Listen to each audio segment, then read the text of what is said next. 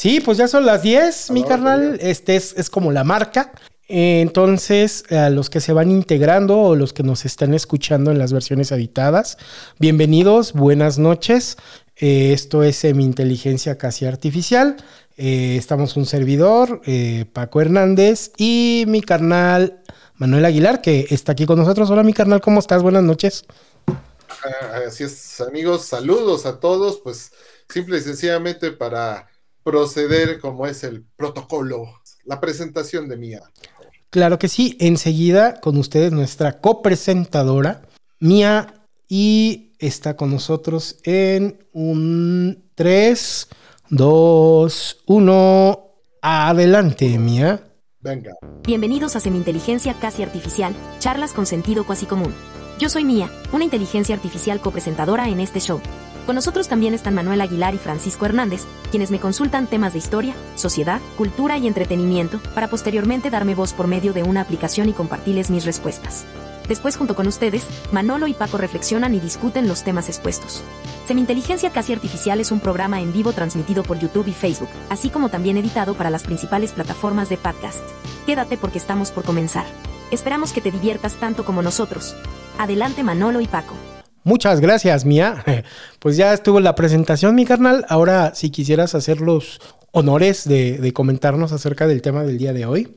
Bueno, ya, ya quien eh, nos sigue desconstitucionariamente, como se dice, o muy seguido, este, pues ya saben que escogemos un tema, eh, ya previamente se le dio a Mía, a esta inteligencia artificial, pues eh, que exponga una especie de ensayo o, de todo lo que recopila de por muchísimos sitios, millones de sitios eh, en internet y en las redes, eh, pues opiniones, hechos, datos que, han surgido y pues ya se expone y después de que ella nos explica todo, todo ese texto, entramos nosotros a comentar. En este caso, pues bueno, ustedes saben que fue la semana del amor y la amistad, antes fue el Super Bowl, pero bueno, después vino la, el 14 de febrero, el famosísimo Día del Amor y la Amistad. Cada quien lo, lo vive o lo celebra o no lo celebra, ¿no? En fin, pero de ahí, eh, pues ya habíamos, eh, entre nuestros muchos temas, alguna vez eh, tomamos el amor romántico, ¿no? Porque el amor romántico, pues rige incluso la vida, ¿no? De la sociedad o de los individuos. Entonces, visto, como dijo mi carnal Paquín hace unos minutos, visto desde otro ángulo, pues nos, nos hace abrir los ojos. Creo que es un tema a reflexionar. A mucha gente, no, no a todos, pero a mucha gente le encanta el amor. Somos, algunos somos románticos y o sea, ya sin solución, ¿no? Pero vamos a ver eh, qué tanto puede afectar, afectar nuestras vidas. Al fin, al fin y al cabo, todos esos temas de algún modo aunque parezcan lejanos o los vivamos cotidianamente, pueden en algún momento torcer el camino, ¿a poco no, Sí, definitivamente este amor romántico en, la letra o en el, consciente en el inconsciente colectivo eh, suena como un ideal, ¿no? Pero no todo es miel sobre hojuelas, ¿no? Como dicen por ahí. exactamente. Y bueno, pues ¿Qué te parece si ya, ya que estamos definidos con este tema, pues eh, escuchamos a Mía porque tiene importantes reflexiones, escúchenla ustedes, datos o, algunos ángulos que han dado expertos en el tema o expertos en humanismo, en fin, creo que vale la pena y de ahí podemos sacar algunas, algunos comentarios ya entre todos. Y aquí pues también cada uno de nosotros preparó un poquito Así que, pues creo que hay que darle paso a Mía. Claro, entonces aquí va la cápsula de Mía y regresamos con ustedes para platicar y esperamos también después de esta cápsula sus, sus amables comentarios para poder eh, empezar a armar aquí la, la plática y la polémica. Entonces vamos primero con la cápsula de Mía. Adelante, Mía. Venga. El amor romántico ha sido un tema recurrente en la literatura, la cultura popular y la psicología desde hace siglos. A menudo se presenta como una experiencia mágica y emocionante que cambia la vida de las personas para siempre. Sin embargo, algunos especialistas en humanismo argumentan que el concepto de amor romántico es perjudicial para la gente común, ya que puede crear expectativas irrealistas y llevar a la decepción y el sufrimiento emocional. En este ensayo, analizaremos las críticas de los especialistas en humanismo al amor romántico y discutiremos las citas clásicas de los psicólogos que ayudan a clarificar el amor romántico como un mito. En primer lugar, es importante entender por qué algunos especialistas en humanismo ven el amor romántico como perjudicial. 分享 Una de las principales críticas es que el amor romántico se presenta como una experiencia única y especial que todos deben buscar y experimentar. Esta idea puede ser peligrosa, ya que puede llevar a las personas a buscar relaciones románticas a toda costa, incluso cuando no están listas o no son saludables para ellas. Además, el amor romántico a menudo se presenta como la solución a todos los problemas emocionales, lo que puede llevar a las personas a ignorar otros aspectos importantes de su vida, como su salud mental y su desarrollo personal. Otra crítica es que el amor romántico se presenta como una experiencia pasiva, en la que uno simplemente espera ser amado y no necesita hacer nada para merecerlo. Esto puede llevar a las personas a sentirse incomprendidas y rechazadas si no encuentran el amor romántico, y también puede llevar a las relaciones románticas a ser insatisfactorias, ya que ambas partes pueden sentir que no están haciendo suficiente. En segundo lugar, algunos psicólogos han argumentado que el amor romántico es un mito. Por ejemplo, el psicólogo Erich Fromm sostiene que el amor romántico es en realidad una forma de evasión, ya que permite a las personas escapar de sí mismas y sus problemas emocionales. Fromm argumenta que el amor romántico no es una experiencia auténtica, sino una forma de evasión de la soledad y la inseguridad. Otro psicólogo, Alain de Bellen, argumenta que el amor romántico es un mito porque se basa en la idea de la perfección y la compatibilidad total, lo cual es imposible de alcanzar en la vida real. Debatten sostiene que la idea de encontrar a tu media naranja es irreal y que en cambio, el amor verdadero se trata de aceptar y amar a la otra persona con sus defectos y virtudes. Finalmente, el psicólogo Robert Sternberg ha desarrollado el concepto de triángulo del amor, en el que se divide el amor en tres componentes, la intimidad, la pasión y el compromiso. Sternberg argumenta que el amor romántico se basa en la idea de tener todos estos componentes juntos en una sola relación, lo cual es poco común y puede llevar a la decepción. Además de las críticas mencionadas anteriormente, es importante mencionar cómo el concepto de amor romántico ha influido en las experiencias de vida de la sociedad moderna. La sociedad actual, el amor romántico se ha convertido en una especie de ideal cultural al cual se espera que todos aspiren. Esta idea se ve reflejada en la literatura, las películas, las canciones, las redes sociales y en la cultura en general. Como resultado, las personas se sienten presionadas para encontrar el amor romántico y se comparan constantemente con los estereotipos presentados en la cultura popular. La presión para encontrar el amor romántico también ha llevado a un aumento en el uso de aplicaciones y sitios web de citas en línea, lo que ha cambiado la forma en que las personas se relacionan. Aunque estos servicios pueden ayudar a las personas a conectarse con otras personas, también pueden crear una sensación de urgencia y ansiedad al buscar una relación romántica. Además, el amor romántico también ha influido en la forma en que las personas perciben el final de una relación. En la cultura popular, las rupturas suelen ser presentadas como traumáticas y devastadoras, lo que puede llevar a las personas a sentir que han fallado o que algo está mal con ellos si su relación romántica termina. En resumen, el amor romántico ha influido en la sociedad moderna de varias maneras, desde la creación de expectativas irrealistas hasta la presión para encontrar una relación romántica y la percepción de las rupturas.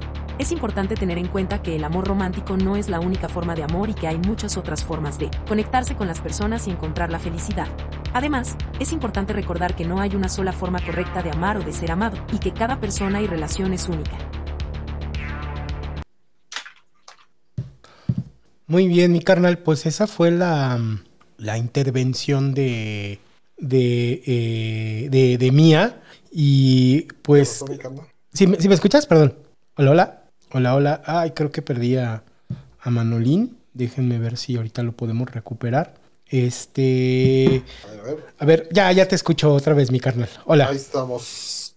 Ahí estamos, ahí estamos. Sí, ya, ya te escucho, ya te escucho. Ah, muy bien. Hola. Sí, yo más bien como que también te perdí un poquitín, pero, ya estamos, ya estamos. Finalmente, pues aquí lo, lo que expone Mía creo que es muy, muy sensato, muy, muy eh, bueno, pues son, hechos, ¿no? Realmente son hechos, son algunas opiniones de, expertos y, bueno, conforme la, vamos oyendo y vamos eh, párrafo por párrafo, hay cosas que se va identificando uno, ¿no? O sea, irremediable, irremediablemente el amor, independientemente del amor romántico, el amor pues es parte de, ¿no? Y, pues eh, hay un chorro de, palabras clave o de palabras que hacen conexiones, ¿no? No sé si si quieras, mira, nada más voy a poner eh, de, las que a mí me llamaron más la atención, ¿no?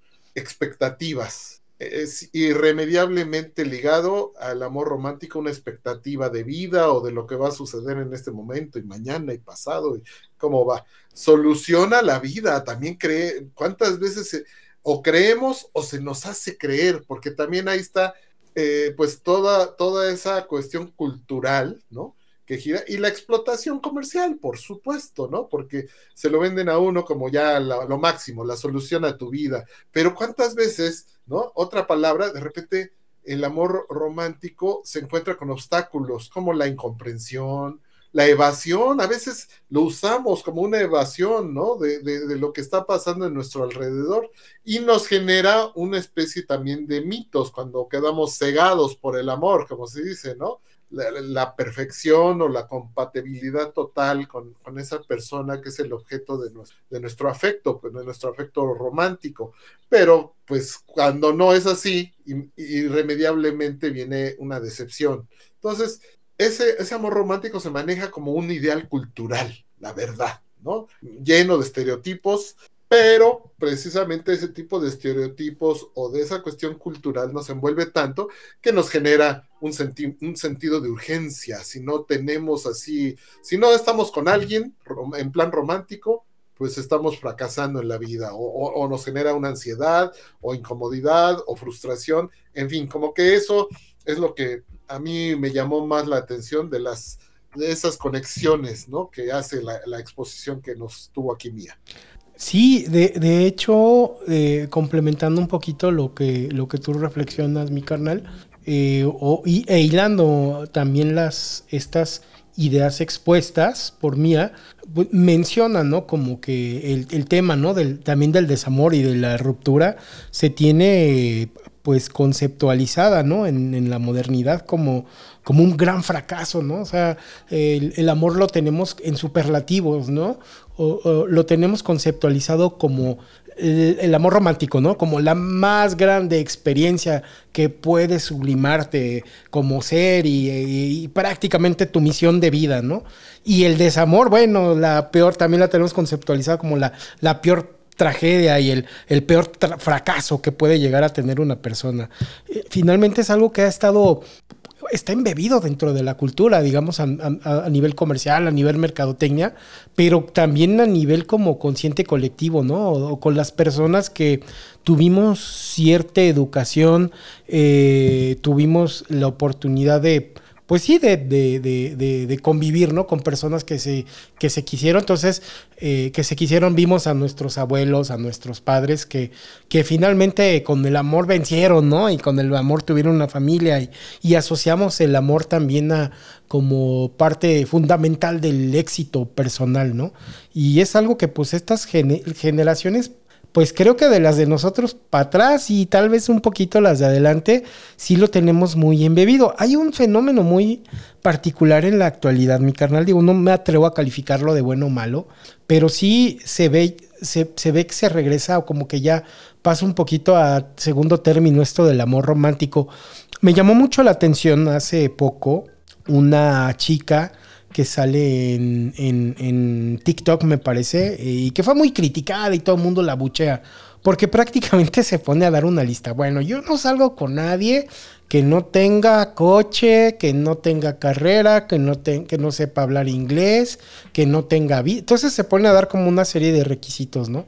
Entonces, bueno, independientemente de si, si la chica se crea clara o no, o si cree que entrega valor o no, para mí es como una señal que a lo mejor se está perdiendo un poquito este ideal. No sé si tú lo percibas también así, mi carnal, como que, como que el amor romántico es de ciertas generaciones para atrás y ahora como que hay nuevos paradigmas de vida en cuanto a la relación con, la pareja y o con otras personas. No sé si tú lo percibas igual de algún modo sí, mira, porque mientras más vamos eh, teniendo, vamos a decir, información, ¿no? Vamos teniendo puntos de vista distintos y las mismas experiencias, ¿no? También de cada quien.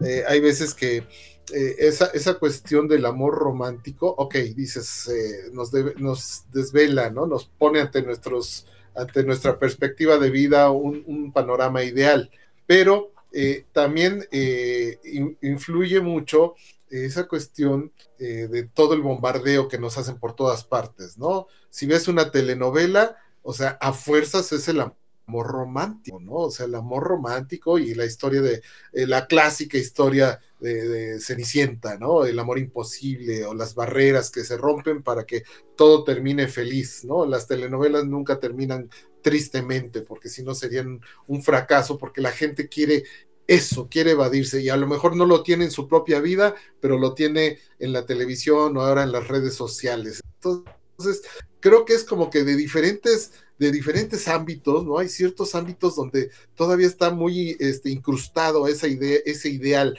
pero en generaciones jóvenes, eh, si tienes razón, jóvenes y con alguna especie de, pues no, no sabría cómo decirlo, ¿no? De un, un cierto espectro socioeconómico, por decirle de algún modo, para no llamarlo así, porque no es propiamente de clases, de clase social, sino de todo ese, ese, ese bagaje cultural. Entonces, hay personas que ven el fracaso del amor romántico en otras vidas y no lo quieren para sí mismo, o a la primera de cambio, al primer fracaso que les tocó, rompimiento, traición, lo que quieras, ya no, ya no quieren volverse vulnerables, sienten que el amor romántico puede volver vulnerable a la persona, lo entienden así a las primeras de cambio, y entonces ya, ya no hay ganas de entrarle, ¿no? Ya no, no, no, yo, a mí el amor me vale que eso, ¿no? Yo, yo a lo práctico, o, yo sobre el bulto, porque también esa, esa es otra situación. Oye, nada más aprovechando eh, aquí el saludo, eh, bueno, eh, papá, mi querido hermano Paco,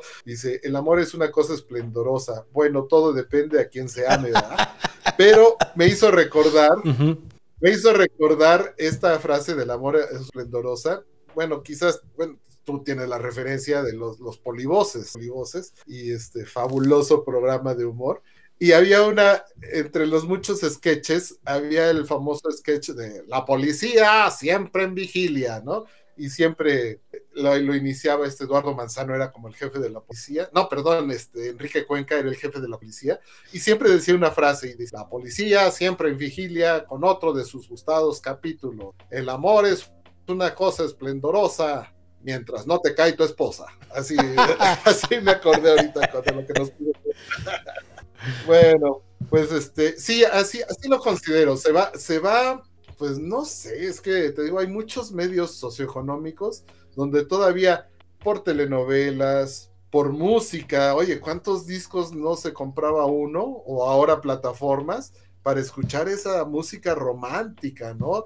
Ya sea por lo sublime del amor o por lo doloroso de la pérdida. Entonces, siempre vamos a estar ahí como que, como si el amor romántico jugara con nosotros como un gato con la bola de estambre. Así lo siento. Sí, eh, y es que también es, es una situación eh, difícil de verse de manera fría y objetiva porque recordemos que eh, si lo llevamos a nivel, a nivel físico y químico, pues prácticamente es una droga activa en el cerebro, ¿no? Cuando se da, ¿no? O sea, es, producto de, endorfinas y dopamina que se generan eh, en un proceso evolutivo que se dio justamente para establecer vínculos, ¿no? Entre las personas, ¿no? Entonces, eh, definitivamente cuando uno está enamorado o cuando alguien está en ese proceso, pues es como una, es como una, pues una enfermedad, es como estar drogado, ¿no? Eh, y, bueno, definiendo un poquito esta parte, digo, me voy a, me voy a tomar la libertad mi ¿Una adicción? Una adicción, sí, claro, es una adicción y hay gente que se puede hacer como adicta a esas primeras fases, ¿no? Y es por eso que vuelven y vuelven a, intentarlo una y otra vez eh, en, ciclos infinitos, ¿no? Y ya son cosas complicadas, ¿no? Y, bueno, me voy a, voy a permitir remitir un poquito a algo que investigué en mi canal para dar un poquito también de como de contexto histórico y de definición. Eh, encontré por ahí una definición que se me hizo muy curiosa, que dice que el amor puede concebirse como un grado irracional de lealtad y afecto hacia otra persona, hasta el punto de permitirnos sufrir daño o morir por esa persona. Me parece que pues es algo, es algo acertado, ¿no? Esa, esa, esa definición. Sí. Y bueno, si nos remitimos al pasado, Platón veía el amor romántico con escepticismo, por no decir terror absoluto, al igual que la mayoría de las personas en el mundo antiguo. Esto debido al comportamiento ridículo e insensato que el romance y la pasión detonan. Creo que ni tú ni yo podemos eximirnos de haber hecho estupidez y media en la juventud, ¿no? Y creo que luego ya tan, no tan, no tan jovencitos, bueno, hablando por mí, ¿no? Este, e, entrando, entrando en ese, estando en ese caldo de dopamina y endorfina, bueno, hace uno cada cosa e insensatez. Y los antiguos, curiosamente, lo tenían, que eran, pues, gente más pragmática, ¿no? En realidad no tenían tiempo para las emociones, ¿no? Era, o le hago caso a mis emociones, o me defiendo de esta onda de bárbaros que me viene atacando desde el norte, ¿no? O sea, no tengo tiempo. Ahora sí, como decía Manolito, ¿no? En la caricatura de Mavalda, ¿no? No tengo tiempo para estupideces. Probablemente lo veían desde esa perspectiva y pues, lo veían como algo grave, ¿no? Eh, este amor romántico, enamoramiento, eh, justamente pues ha sido visto como una especie de enfermedad, ¿no? No, no era como deseable. Eh, por el comportamiento que detona, ¿no? Que comporta detonamientos medio que pudieran calificarse como tontos, ¿no? Historias clásicas como La Iliada o Romeo y Julieta que en la actualidad lo vemos como, ay, este, grandes historias, este, como de amor, ¿no? O sobre todo Romeo y Julieta, en realidad no son celebraciones del amor, son más bien advertencias en contra de las consecuencias potencialmente negativas del amor y cómo esta pudiera arruinar vidas y planes, ¿no? Y planes de vida, ¿no? Eh, Romeo y Julieta es un clásico, ¿no? Eh, digo, si lo ves desde la perspectiva romántica, ¡ay, qué lindo el amor adolescente! No, en realidad creo que más bien estaban hablando de una advertencia. Oigan, tengan cuidado con esta enfermedad del amor porque los puede llevar a, a perder inclusive la vida, ¿no? Eh, y pues durante la mayoría de la historia humana, la gente no había contraído matrimonio por amor, sino por negocios y conveniencia. Y es lo que te decía, ¿no? Los sentimientos no tenían cabida pues en este mundo antiguo, ¿no? Que necesitaba eh, ser más eh, práctico, ¿no? Y rudo. Es hasta el siglo XIX, con el advenimiento de los derechos humanos y la búsqueda de la felicidad, ¿no? Embebida como un derecho, que surge toda esta época del romanticismo, ¿no?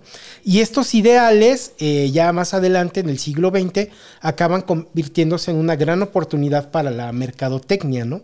Eh, esto, se esto hace que el amor se convirtiera en una especie de panacea, supuestamente capaz de sanar todos los males, ¿no? por lo menos eh, en mi educación, el amor era lo máximo que puedes aspirar, ¿no? O sea, en el momento en el que logras tener amor en tu vida, ya estás hecho, ¿no? Ya no necesitas nada más. Ya, llámale tu salud mental, llámale tu, tu este, independencia económica, nada importa, ¿no? De hecho, hasta la frase, ¿no? Que está, ¿no? De donde come, donde hay amor, come muchos, o no sé cómo, cómo se dice, ¿no? O sea, finalmente llega hasta como.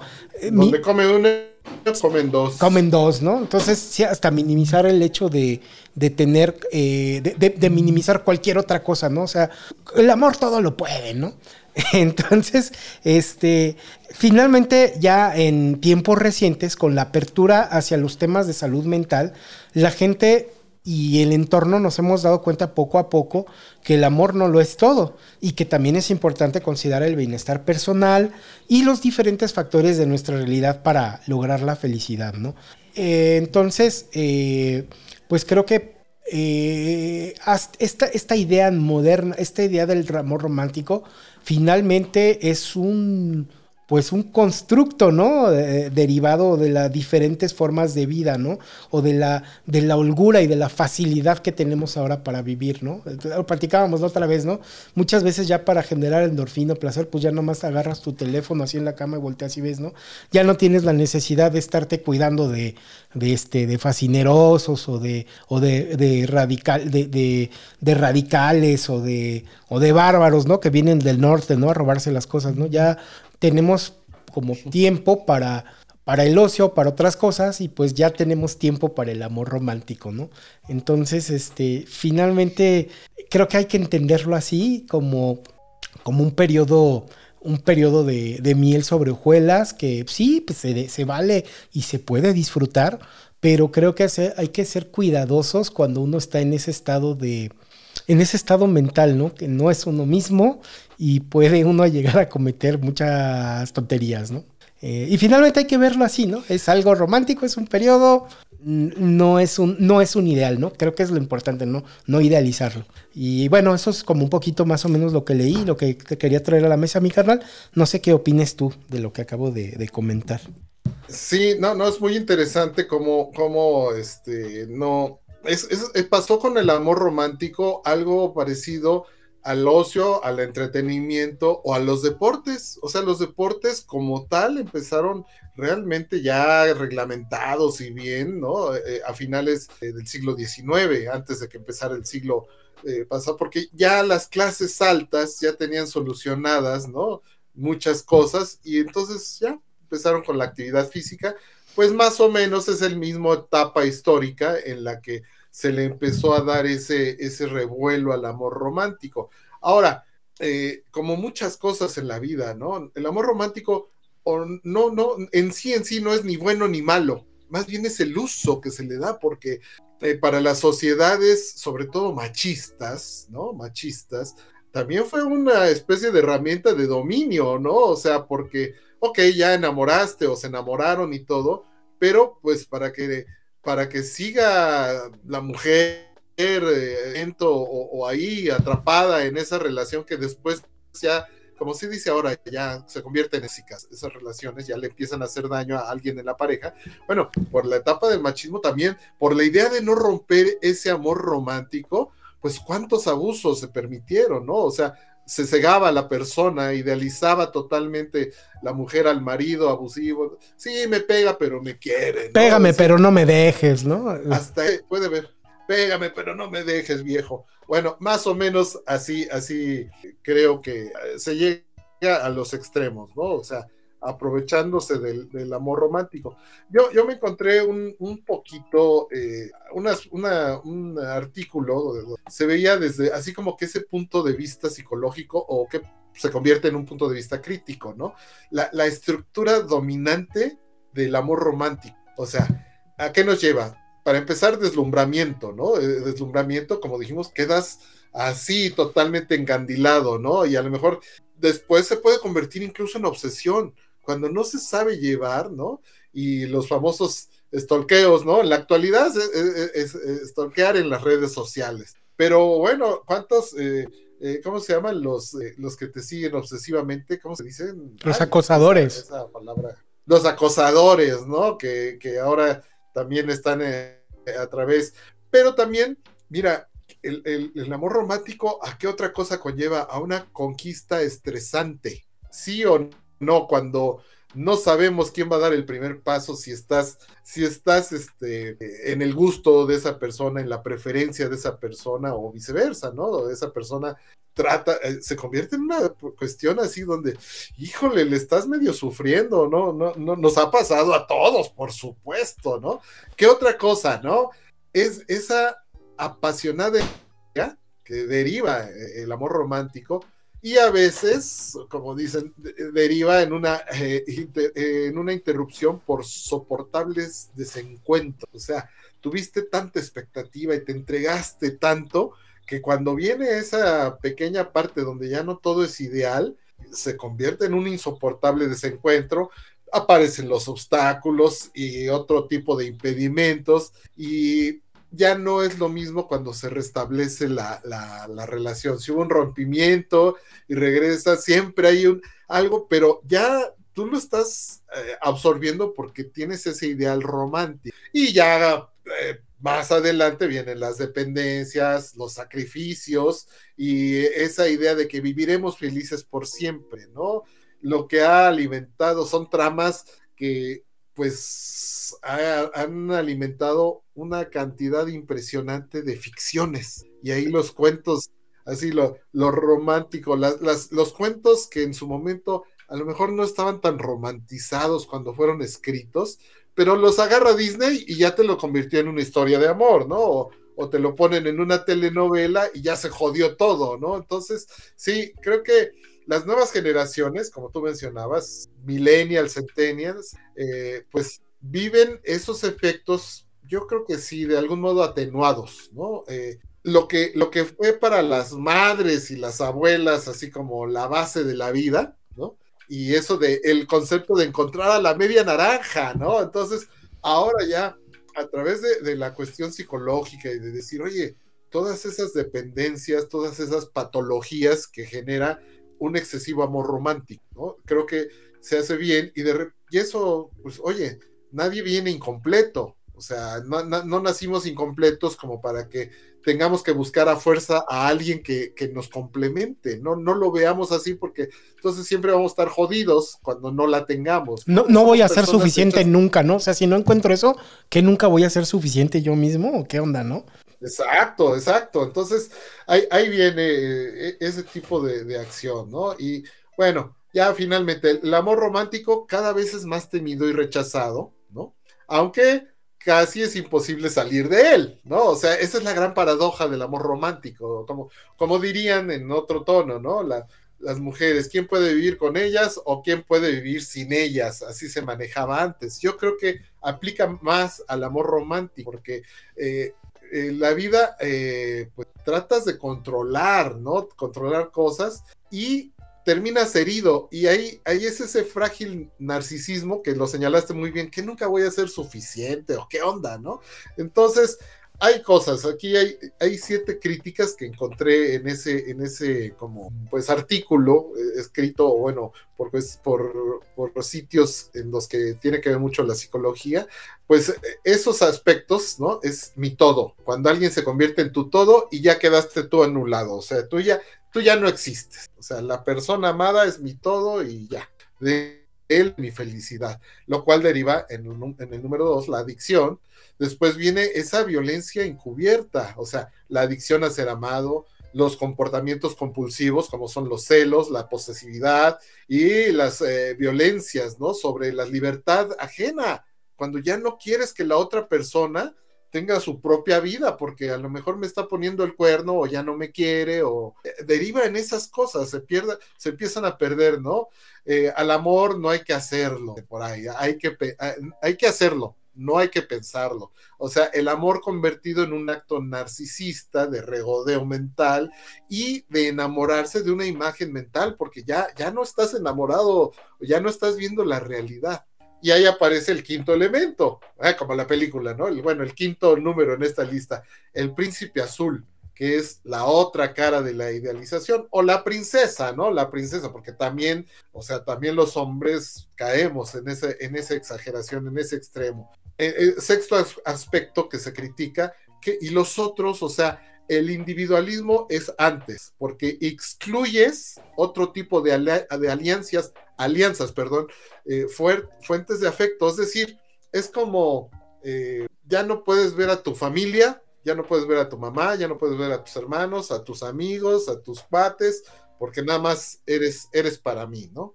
Y, y entonces ahí, ahí viene ese defecto. Y por último, basta para mí, o sea, cuando dices, ya una sensación de acumulamiento, ¿no? Se acumularon sufrimientos amorosos, explota el famoso grito de esto ya no puede continuar y sin embargo sigue siendo presa del amor romántico. Entonces, ahí, ahí está. Por último, ¿qué dicen? ¿No? lo que proponen como para, digo, eh, hay quien tiene que ir incluso hasta, hasta las terapias entonces, bueno, en ese en conductas o de comportamientos dice, bueno, una alternativa como para no caer en esos extremos del amor romántico, pues por ejemplo, en el caso de los matrimonios, la crianza compartida, ¿no? De los hijos, etcétera. Convivencias múltiples o sentido de tribu, ¿no? O sea, que, que permitas que tu círculo no se cierre nada más a ti y tu pareja, ¿no? Que todo, o sea, haya otro tipo de relaciones, que no te, se vuelva algo compulsivo o, o obsesivo,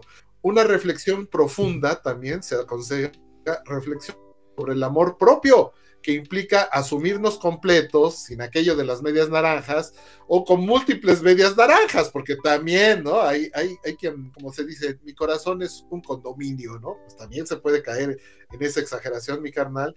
Y pues hay que marcar la diferencia y el camino a otro tipo de amores, porque es cierto, el amor romántico no, es no lo es todo está el amor filial, ¿no? Entre padres e hijos, entre hermanos, el amor fraternal, la amistad y otro tipo de, convivencias, ¿no? Por último, ¿de qué se trata, mi carnal? ¿O, qué tendría, eh, qué tendríamos que hacer en nuestras vidas para no ser exactamente presas del amor romántico?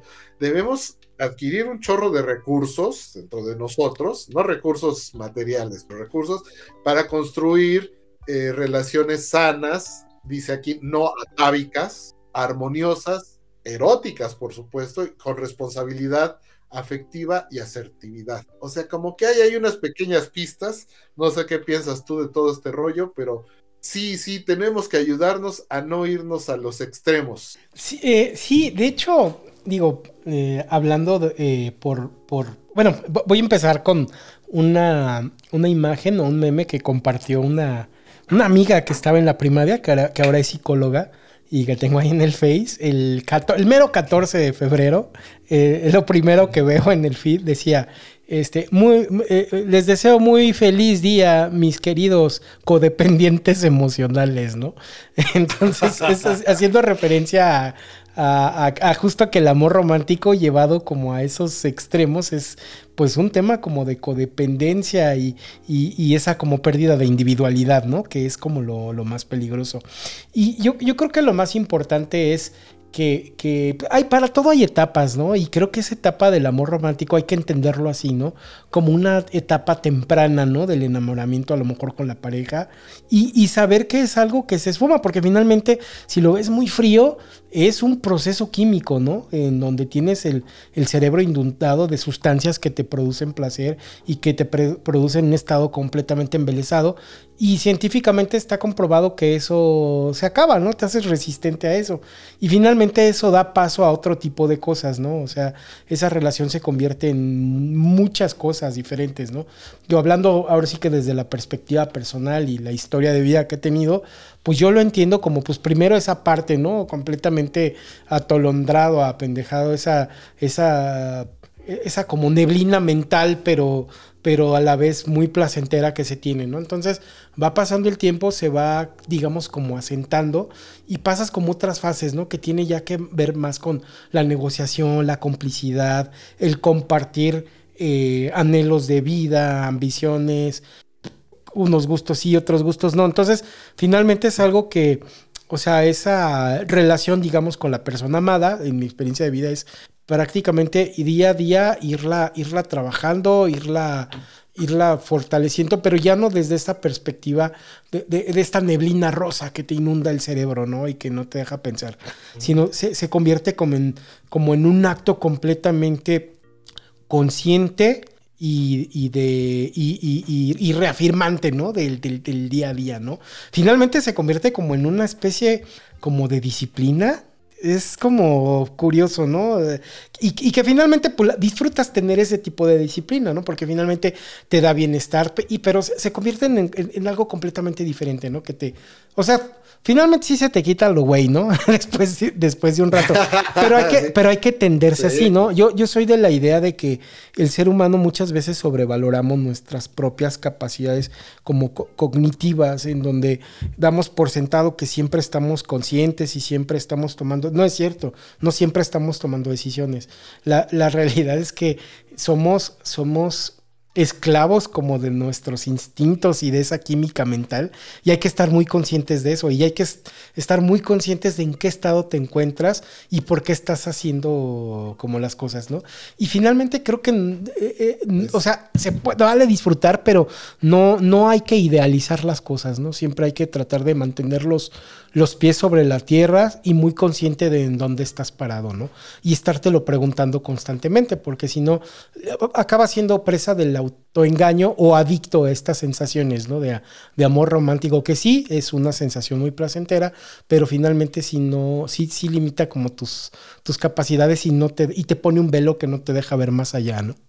Exactamente. Pues aquí tú, ah, por lo que nos describes, actúas con responsabilidad afectiva y asertividad, mi caro. Te felicito porque yo, yo entendí, entendí y pues no hace mucho realmente. Hay veces se tarda uno, ¿no? Se topa con pared o la riegas y la vuelves a regar o, como dicen, tropecé de nuevo y con la misma, piedra. Pero Exacto, pero lo que voy es que yo, yo, yo algo que me quedó eh, ya muy como un aprendizaje o una cuestión de vida y trato de que, de que pues transmitirla, compartirla. A fin de cuentas, el amor es un acto de voluntad. El amor es, como dijiste, tiene que ser una disciplina. Ahí queda, ¿no? O sea, ok, me comprometo y va, va, va, va, va con todo, van todas las canicas, ¿no? O, o como dicen algunos, bueno, aquí quemo todas mis naves, etcétera, etcétera. Creo que, creo que es parte, parte de eso, ¿no? Y bueno, voy a aprovechar porque aquí ya nos dejó unos comentarios mi querido hermano Toñín. Nos dice, Aldous Huxley en su mundo feliz, en la, esa novela que escribió, ahí prohibían el amor y lo sustituían con drogas, si no mal recuerdo se llamaba Soma. Y sí, sí es cierto, ¿no? Esa era una sociedad totalmente distópica y donde el control, ¿no? De las emociones estaba todo. Y también nos dice, el amor romántico, como cualquier otro sentimiento, en los extremos se convierte en enfermizo. El amor romántico es un gran sentimiento, siempre y cuando la, la cultura, valores y tolerancia existan. Jorge Luis Borges decía, la amistad no necesita frecuencia, el amor sí, el amor está lleno de ansiedades, un día ausente puede ser terrible. Con amigos, quizás dos o tres veces al año los ves. Sí, es cierto, qué, qué buena, qué buena, este, qué buenos conceptos, ¿no? Separarlo, el amor roma el amor ya no romántico, el amor como tal es de todos los días y con presencia absoluta. Sí, no, eh, completamente de acuerdo. Eh, sí, es, es un em, pues es un ejercicio, como dices, ¿no? De, de, conciencia y de ir regando tu plantita día con día, ¿no? O sea, día a día, pasito a pasito, y no puedes dejar nada como por sentado, ¿no? No es algo, no es, no, no es, o sea, ese cuento, creo que la más grande mentira que nos contó Disney es que y vivieron felices para siempre, ¿no? No, o sea, o sea, no, no, ahora sí que no son enchiladas, mijo. Hay, hay que meterle trabajo y hay que regarlo día a día. Aprovecho para poner este unos comentarios ahí que pone mi papá. Primero pone uno de Basil, ¿no? Que dice: No hay amor más amoroso que el amor de los enamorados, ¿no? Como decía la Celia, ¿no? La chorreada. La chorreada. Sí, sí, sí, claro. La novia de Pepe el Toro. Y ya su comentario un poco más en serio dice que para una buena calidad de amar, uno de los factores más influyentes, entre muchos otros, es la cultura. Y sí, perfectamente, completamente alineado, ¿no? A, también como, como este, lo, que estaba comentando mi tío Toño, ¿no? Eh, bueno, piensan igual los carnales, ¿no? Finalmente, que tiene que ver mucho con lo que es, este, ahora sí, cultura, valores y tolerancia, ¿no? Se necesita tener ese cierto nivel como de, conciencia y de, y de, más que de cultura, como de, mm, como, de, percepción, de sensibilidad y, de, apertura y de conocimiento, ¿no? De las cosas para que finalmente no acabes siendo esclavo de tus sentimientos y tus instintos, ¿no? Sí, fíjate que a lo mejor, bueno, pues aquí, aquí la raíz de la que venimos eh, todos es muy importante, ¿no? En la formación. Y, no siempre, eh, y lo digo bien, ¿eh? O sea, ah, puede ser doloroso en algunos casos, pero pues es la realidad y uno es, es, estúpido porque no le hace caso cuando les dan a uno una lección valiosa, ¿no? Decía mi papá, procura siempre casarte, o sea, a su modo. él tenía una forma de expresarse muy singular, pero el concepto que, que le entendí, pero pero no lo apliqué en todas mis, en todas mis instancias, pero decía, cásate siempre o júntate, ¿no? Como pareja con alguien que sea lo más parecido a ti en, tu en la crianza, en el tipo de familia, ¿no? O sea, obvio, e, e, eso va a hacer que también te parezcas un poco en el medio socioeconómico. Entonces, eh, y es cierto, o sea, mientras te, te, juntes con una persona que creció con los mismos valores, con un tipo de familia en algo o en mucho parecido, no tiene que ser idéntica, nadie es idéntico, ¿no? Pero que vayan ahí, que vayan visto, y, también por otra parte de una, una, mujer sabia, muy sabia en mi vida, también entendí, ¿no? Eh, eh, que el amor, o sea, en, cuestión de amor, los, eh, los, ya ves que en magnetismo los polos contrarios se atraen. Eso no aplica en el amor. Aquí tiene que ser los polos iguales, los polos semejantes son los que se atraen. Gracias a eso, ahí, está, ya lo dijo tu papá, ¿no? Parte de la cultura, ¿no? Parte de la formación, parte del respeto. Bueno, es que si creciste con eso y encuentras personas que te ve reflejado, ahí está, nada de media naranja, ¿no? O sea, los dos nos, nos, nos, parecemos, por eso nos atraemos, por eso nos identificamos y terminas respetando y aplicas esa voluntad de amar, ese ejercicio y esa disciplina de amar. Y ahí afortunadamente ya te quitaste esa, ese agobio que trae uno del amor romántico. Como decía una, un, en un meme, una, un sitio de una, una, se llama Imaginaria, es, es muy singular porque es una página de internet y también un sitio, bueno, una página también de Facebook es eh, con tendencia, o no, no con tendencia, es totalmente feminista y puso un meme buenísimo, puso, el amor romántico ha hecho más daño que las sopas maruchan, ¿no? O sea, eso sí, y pues sí es cierto, ¿no? O sea, no hay modo de, negar por todo esto que ya dijimos. Entonces, fíjate que esas enseñanzas, sí, la verdad, a veces uno las adquiere quizás demasiado tarde en su vida o nunca sabes, ¿no? ¿Qué está por venir o qué está por... A lo mejor todo eso fue la preparación para que finalmente ya llegaste al momento en donde ahora sí, ya te toca disfrutar esa otra parte sensacional que es, que es el amor. Sí, sí, eh, digo, eh, eh, es, como les decía, es una, el amor romántico como tal es una etapa. y ya digo, cuando tienes como tu pareja, todo eso, lo que yo les puedo compartir es que se convierte en algo diferente, no, no es igual, no estamos hablando de lo mismo del amor romántico. O sea, sí puede ser como parte de, pero en realidad es muchísimo más cosas. Es una situación consciente, es compromiso, es, eh, es es, algo como, como curioso, ¿no? Y, si se quedara como en esa parte, ¿no? Como de amor romántico, creo que la verdad sería una experiencia muy, ahora sí que muy, muy, superficial y menos enriquecedora, ¿no? Entonces, este sí, creo, que no, nos, nos, no, nos debemos hacer como más conscientes, ¿no? De, de por qué estamos obrando, ¿no? Estoy obrando por pasión, estoy, estoy buscando un ideal inalcanzable. No, no, no, pon los pies sobre la tierra y, y, trata de, ser muy consciente de, de, en qué momento estás y cuál es tu estado mental en ese momento, ¿no?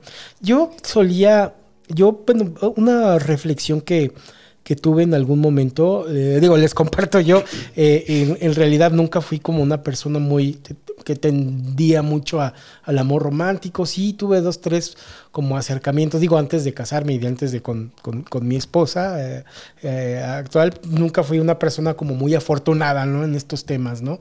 Siempre el rey de la, king, de la friend zone y todo eso. Pero algo que aprendí. Chócala, carnal, chócala. chócala.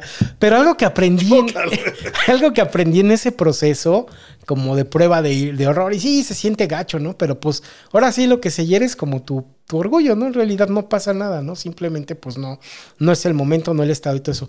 Pero algo que aprendí, y es algo que se va a ir como muy ñoño, ¿no? Pero lo que entendí es que no tienes que buscar una muleta, tienes que buscar un motor. ¿No? Y que un motor que, justamente que se ajuste a ti y que te permita este, andar de la manera más adecuada, ¿no? Es, como una reflexión, ¿no? Que tuve algún tiempo. Entonces, creo que así funciona, ¿no? No, es, no es estar buscando esta panacea, esta solución a todos los males. Es, es, es, es, es, es llegar, llegar a encontrar como eh, este motor, esta complicidad y que finalmente también, así como le decían a, como le hacían a Michael Corleone en los mafiosos italianos, ¿no? Es un barco que debemos de, que debemos de guiar hacia la misma dirección.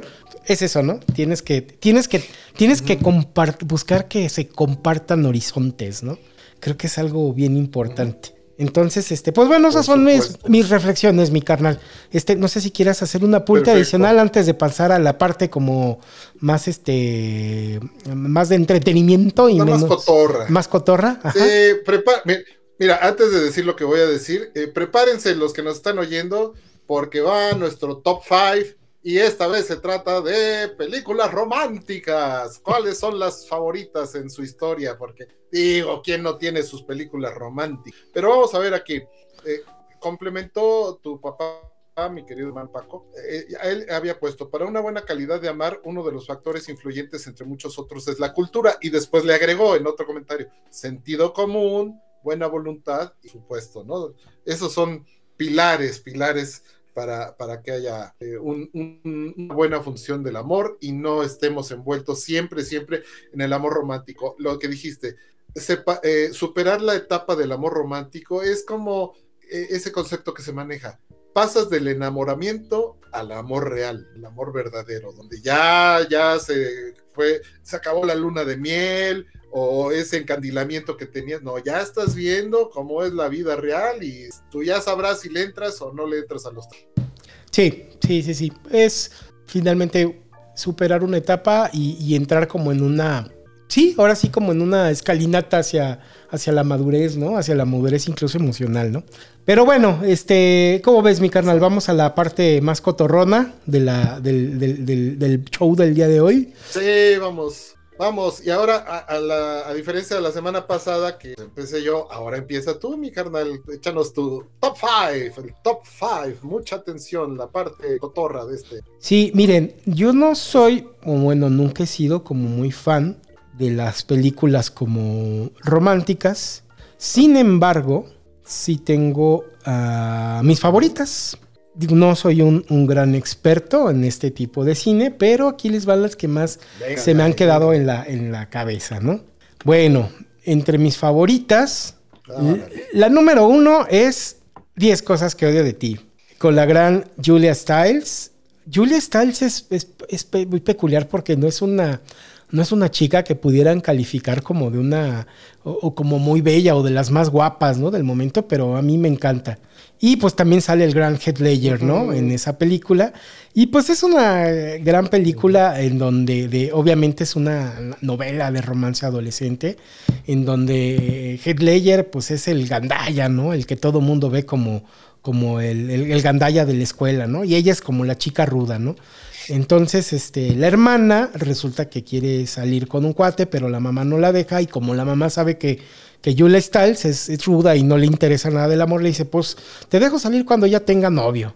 Entonces ella hace un, ah, bueno, perdón, el que quiere salir con la hermana va y busca a Heath Ledger y le, le, dice que le da una lana si, este, si logra conquistar a la hermana de la chava, ¿no? Entonces, la trama va en que pues primero se acerca con esta intención económica de ganarse su recompensa, pero pues poco a poco se van gustando y todo. Y me gusta mucho, digo, aparte de que es una historia como muy, muy, muy curiosa en donde se supone que son los más antisociales, ¿no? Y, y finalmente se, se gustan y acaban juntos y todo eso. Me encanta porque es un un retrato de los noventas en donde veías que todo estaba resuelto sin tanto, sin tanta complejidad ni tanto problema, ¿no? Veías eh, la comunidad gay compartiendo con los rastafaris, compartiendo con los goths, compartiendo con los punks, con los metal todo tipo de todo tipo de, de, de, estilo de vida y de personalidad convivían en un entorno completamente saludable donde nadie juzgaba a nadie ni nadie se preocupaba de nada, ¿no? Parece, parecía que ya todo estaba completamente resuelto, ¿no, mi carnal? No sé si viste esta, esta película.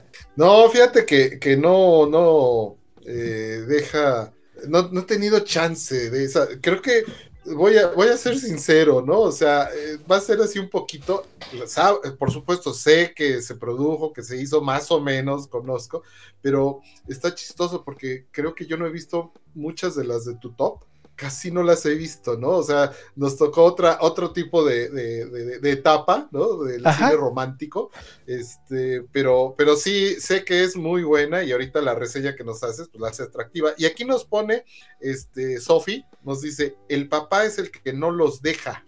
Ah, ok, correcto, Esta sí, cierto, sí, sí, cierto, sí, cierto. El papá es el que no los deja. Tiene, tienes razón, Sofi, sí, cierto, gracias pero, por la aclaración. Pero mira, por otro lado, este, voy a, tarea es a ampliar mi acervo este, de cine romántico. Sí, sí, da, sí, date oportunidad de verla, este, es, es, es una, una, gran película. Y algo, un dato ya cinéfilo, ya más clavadillo, en, no sé si recuerdan en la última versión de, mm, de Joker, la de Joaquin Phoenix, la famosa escena que tantos memes hicieron donde va bailando, va bajando las escaleras que es Joaquín Phoenix, no sé si, si, se acuerdan, ajá, que va bajando las escaleras. Bueno, esa escena es un homenaje a Heath Ledger, que como recuerdan también interpretó a Joker en las de, en las de Nolan. Y justamente es, una, es un homenaje a Heath Ledger.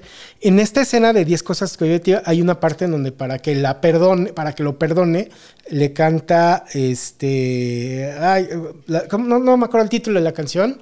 Es la de You're just too good to be true. I can't Take My Eyes Off You. ¿Cómo, ¿Cuál es el título de la canción?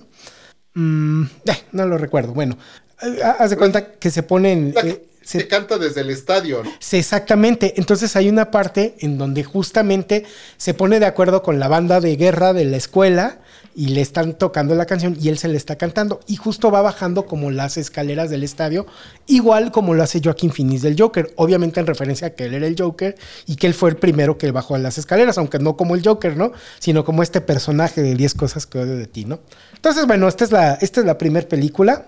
Eh, vale la pena destacar que yo estas películas la mayoría no las vi en su época de cine romántica. Yo la verdad nunca fui muy atraído a este tipo de películas. Esto, la mayoría de estas fueron recomendaciones de mi señora, que ya las vi con ella, ¿no? Después, en donde le empecé a dar como, como, como oportunidad, ¿no? Porque para mí no había más cine que de chingazos, ¿no? De Schwarzenegger y de Rambo y esas cosas. Pero ya, este, gracias a ella, pues ya pude ver estas películas y, cómo no, sí las disfruté mucho. Bueno. Esta es una que me recomendó, me gustó mucho. Muy, muy bien, mi carnal. La que sigue, esta, hijo, cómo la odié y cómo sentí feo. Se llama 500 días con ella. Prácticamente es la historia de una chica y un chico que se encuentran, se conocen, se la pasan a todo dar y de repente llega un día en donde la chica le dice, no, ya sabes que ya estuvo. Y al pobre chavo lo deja completamente devastado porque él recuerda esos días como días maravillosos y fabulosos. Y eh, es, es muy peculiar porque sí maneja como esta perspectiva en donde al principio de, primera instancia dices, ay, pinche vieja, qué gandalla, pero ya después la analizas y pues no, en realidad ves que, eh, que, ahora sí que el motor del cuate este es su obsesión, ¿no? No, no entiende que que finalmente hay, las cosas son cíclicas, hay cosas que llegan a su fin y que no necesariamente el fin tiene que ser una tragedia, ¿no?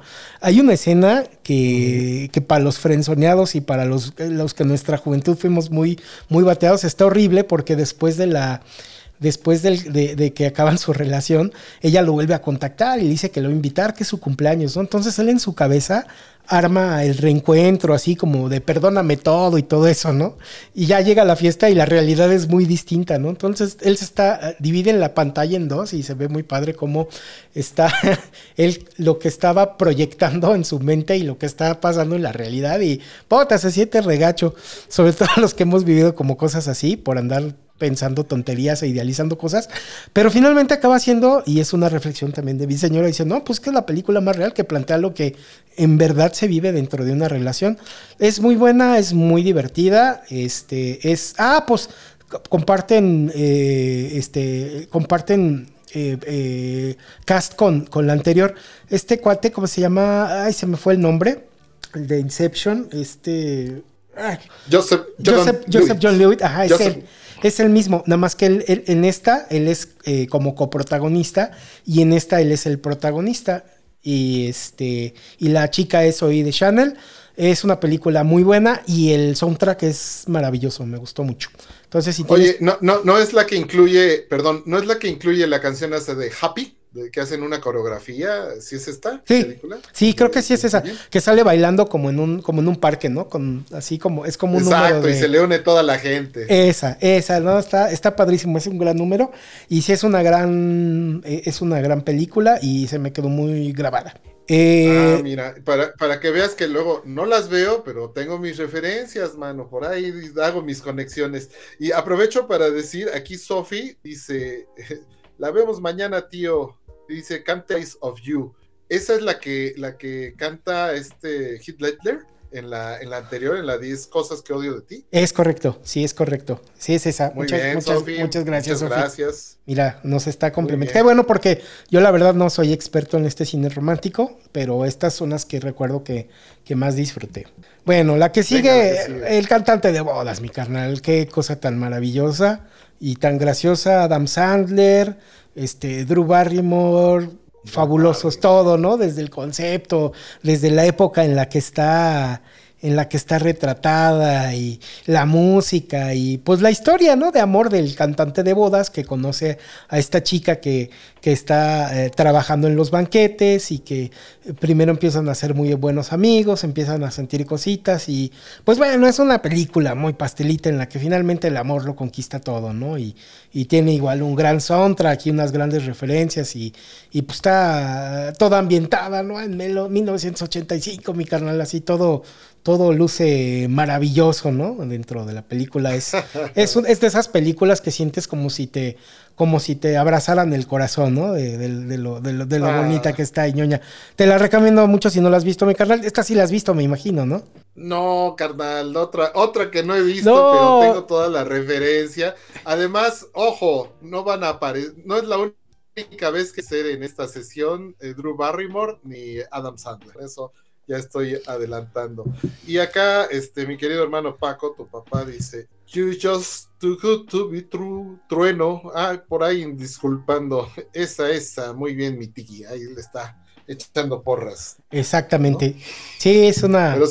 Es una, es una gran escena esa de, de, de Ledger. Bueno, eh, la que sigue es una versión, me parece fabulosa, una verdadera obra de arte de Baz Luhrmann, la de que hizo Romeo más Julieta de 1990 y ¿qué sería? 1995. Sí, más o menos. No, es, es, una esta sí la viste, ¿no, mi carnal?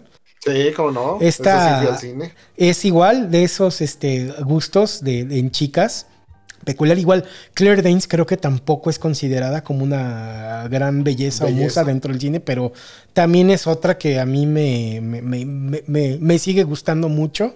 Eh, muy, muy guapa. Y la, esta adaptación es fabulosa. Toda la parte del arte, del arte kitsch que le meten y la adaptación, ¿no? De que cambian, cambian espadas por pistolas como de narco, ¿no? Con, con las cachas con, con santos y, y, el neón y el hecho de que grabaron gran parte aquí en México, ¿no? Y, en la Ciudad de México también. Eh, la parte de la interpretación de los diálogos, ¿no? Que respetan todo el diálogo original, ¿no? De Shakespeare y, lo y la calidad interpretativa, ¿no? De las emociones, los sentimientos. El, negrito este que no me acuerdo cómo se llama, que, hace a Mercurio, que después salió en la serie de Lost. este, eh, fabuloso. Este, John Leguizamo, ¿no? Que hace el primo a Teobaldo Capuleto, el gato. una maravilla. Creo que es de las películas más bonitas que se han hecho este, en, bueno, de, finales del siglo XX, mi carnal, y creo que de las más grandes producciones que se han hecho en el cine, ¿no? O sea, el, cine creo que es eso, ¿no? Ese tipo de, interpretación de historias y de, y de, y de, color y de movimiento y de escenas y de interpretación.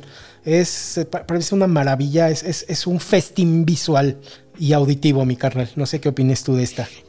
Sí, no, muy, muy buena. A mí también me gustó mucho y sobre todo esa combinación de los diálogos originales con el estilo de William Shakespeare, de cómo se hablaba en aquel entonces, adaptado a una época contemporánea, ¿no? Y, los jóvenes, DiCaprio, yo creo que ahí dio el salto, ¿no? Ahí, dio el salto pre, digamos, ahí dio el salto previo, lo que le valió después eh, llegar a, Titanic. O sea, yo, yo creo que esta fue básica en la carrera de Leonardo DiCaprio, jovencito todavía, obviamente, pues eh, Claire Dance, que también, como tú dices, no es hermosa, pero tiene una personalidad que es muy atractiva, ¿no? Y ahí pues estaba muy, muy, muy joven. Entonces, se me quedó muy grabado que una, una de las escenas que donde están las persecuciones, porque andan en carros, pero, como auténticos pandilleros de la actualidad, ¿no? Los Montesco y los Capuleto, obviamente, enemigos a muerte, que esa es la premisa de esta, de esta trama. Este, hay una que se realiza en la avenida eh, que se llama Emiliano Zapata, aquí hacia el sur de la Ciudad de México, en el puente que pasa por arriba de Calzada de Tlalpan. Es muy, o sea, es muy emblemática. Los que vivimos aquí y todo eso, que la vivimos, no manches, o sea, dice, oh, le hicieron aquí, wow, ¿no? Entonces, sí, fue, fue muy, parece que fue una propuesta más que interesante, más que original, y pues no dejó, o sea, no dejó lugar a dudas que era eh, esa eh, el rendirle un homenaje a una de las grandes historias que han trascendido en la humanidad. Cierto, ya lo mencionaste tú, ¿no? Romeo y Julieta la, la, transformamos en una cuestión de amor romántico idealizado del siglo pasado para acá, pero en su, en su momento original, pues. Era una advertencia. No tonterías por amor. no hagan tonterías, no hagan pendejadas por amor.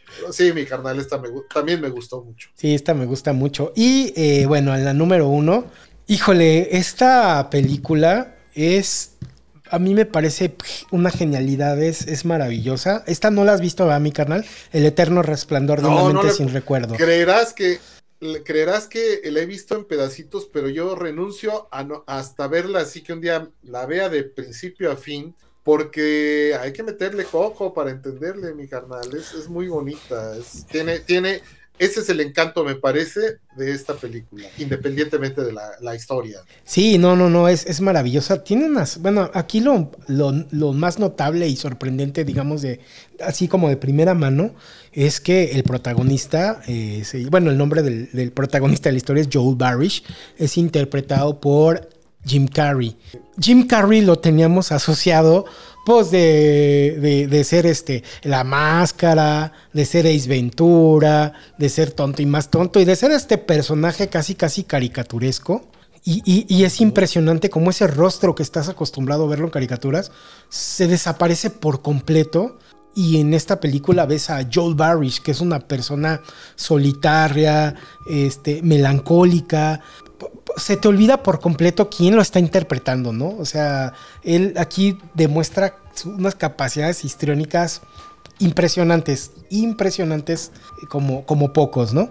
Eh, por otra parte, su, su coprotagonista es, Kate Winslet, ella este, interpreta a Clementine, y la premisa es que ellos son una pareja, este, que, o bueno, él, él es esta persona melancólica eh, ella es una, una, chica solitaria que conoce en un autobús y pues ahí se encuentra, ¿no? Y de ahí se desencadena toda la historia porque resulta que tiene que ver con que ellos ya se conocían antes. El problema está en que en este mundo existe un dispositivo, existe una compañía que ofrece un servicio que tiene un dispositivo que te permite borrar recuerdos que ya no quieres.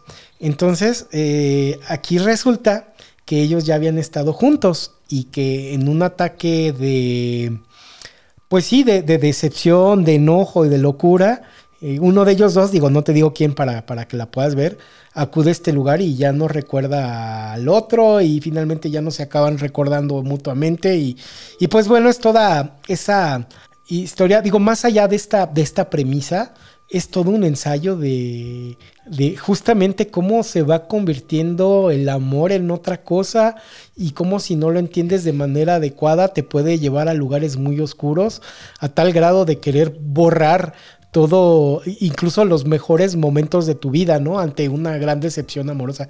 Es una maravilla, es un placer ver las actuaciones de estos dos cuates y es una premisa como bastante interesante que al final te deja reflexionando mucho, ¿no? De qué, haría yo, ¿no? Ante esa... Bueno, creo, creo que ahorita digo, ya lo veo a la distancia, esta película la vi hace 30 años, creo, o 20 años, digo, no, no es tan vieja. este, pero finalmente era otra persona, ¿no? Y en ese momento sí, sí, sí te puedo compartir que me representaba un gran dilema, ¿no? Ahorita viéndolo a la distancia, me parece que es un ejercicio muy, muy padre de, de, de, entender eh, los mecanismos del amor y de la vida en pareja, mi carnal. Es fabulosa, la actuación es, es fabulosa y de veras es un placer, y yo digo que te des la oportunidad de de, ver a Jim Carrey en un, en un papel serio y, y te, te, va a sorprender esta, esta capacidad de actoral que, que, tiene mi carnal. Es una gran, gran película. Sí, por favor, siéntate y vela de inicio a fin. A mí me parece fabulosa.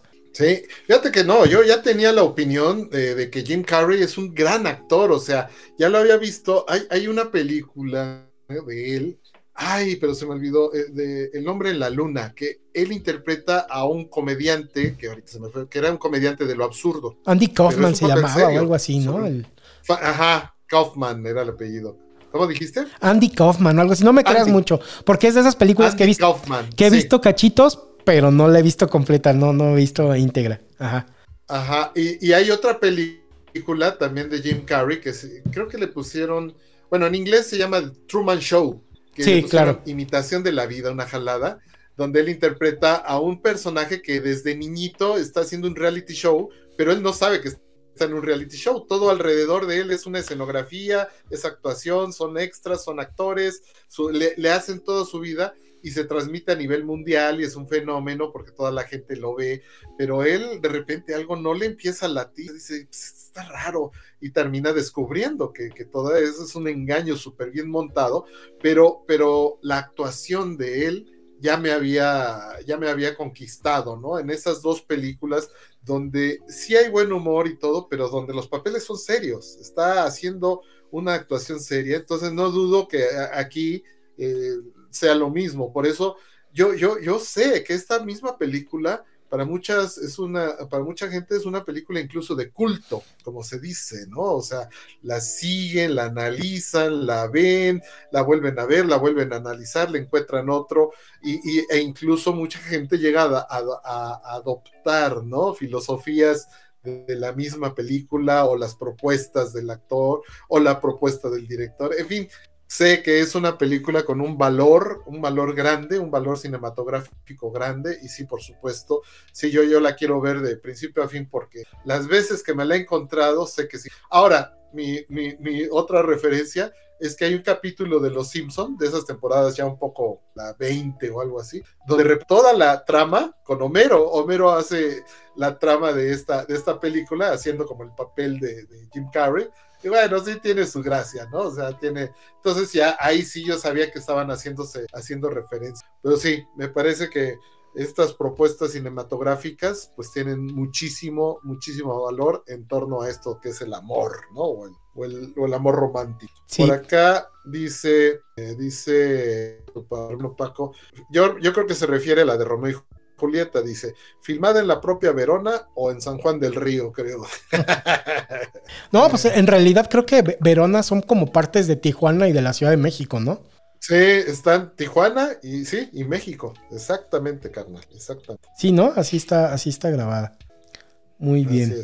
Muy bien, pues pasamos a tu top, mi carnal. Pues pasemos, pasemos a este cotorreo donde la verdad, híjole, mano, yo sí me vi en problemas porque este, no sabía cuál dejar, cuál cortar, cuál sacar, incluso hice el, recurso por ahí de poner este, algunos empates, pero en películas, porque se parecen mucho en algunos aspectos estas películas. Entonces, vamos con la, número 5, que, que te voy a decir algo. Esta película que para muchos pues, es muy, muy bonita. A mí también me parece bonita. Me tarde. Yo no la vi en el cine, ya la vi mucho tiempo después. Diario de una pasión de Notebook, unas actuaciones muy buenas. Ahí, ahí tenemos, pues, e, e, esta, esta historia de un amor. Bueno, es Ryan Gosling, que es un, galanazo, y por supuesto Rachel McAdams que también va, esa Rachel McAdams le disputa en mi top a, Drew Barrymore, ¿eh? ahí están dándose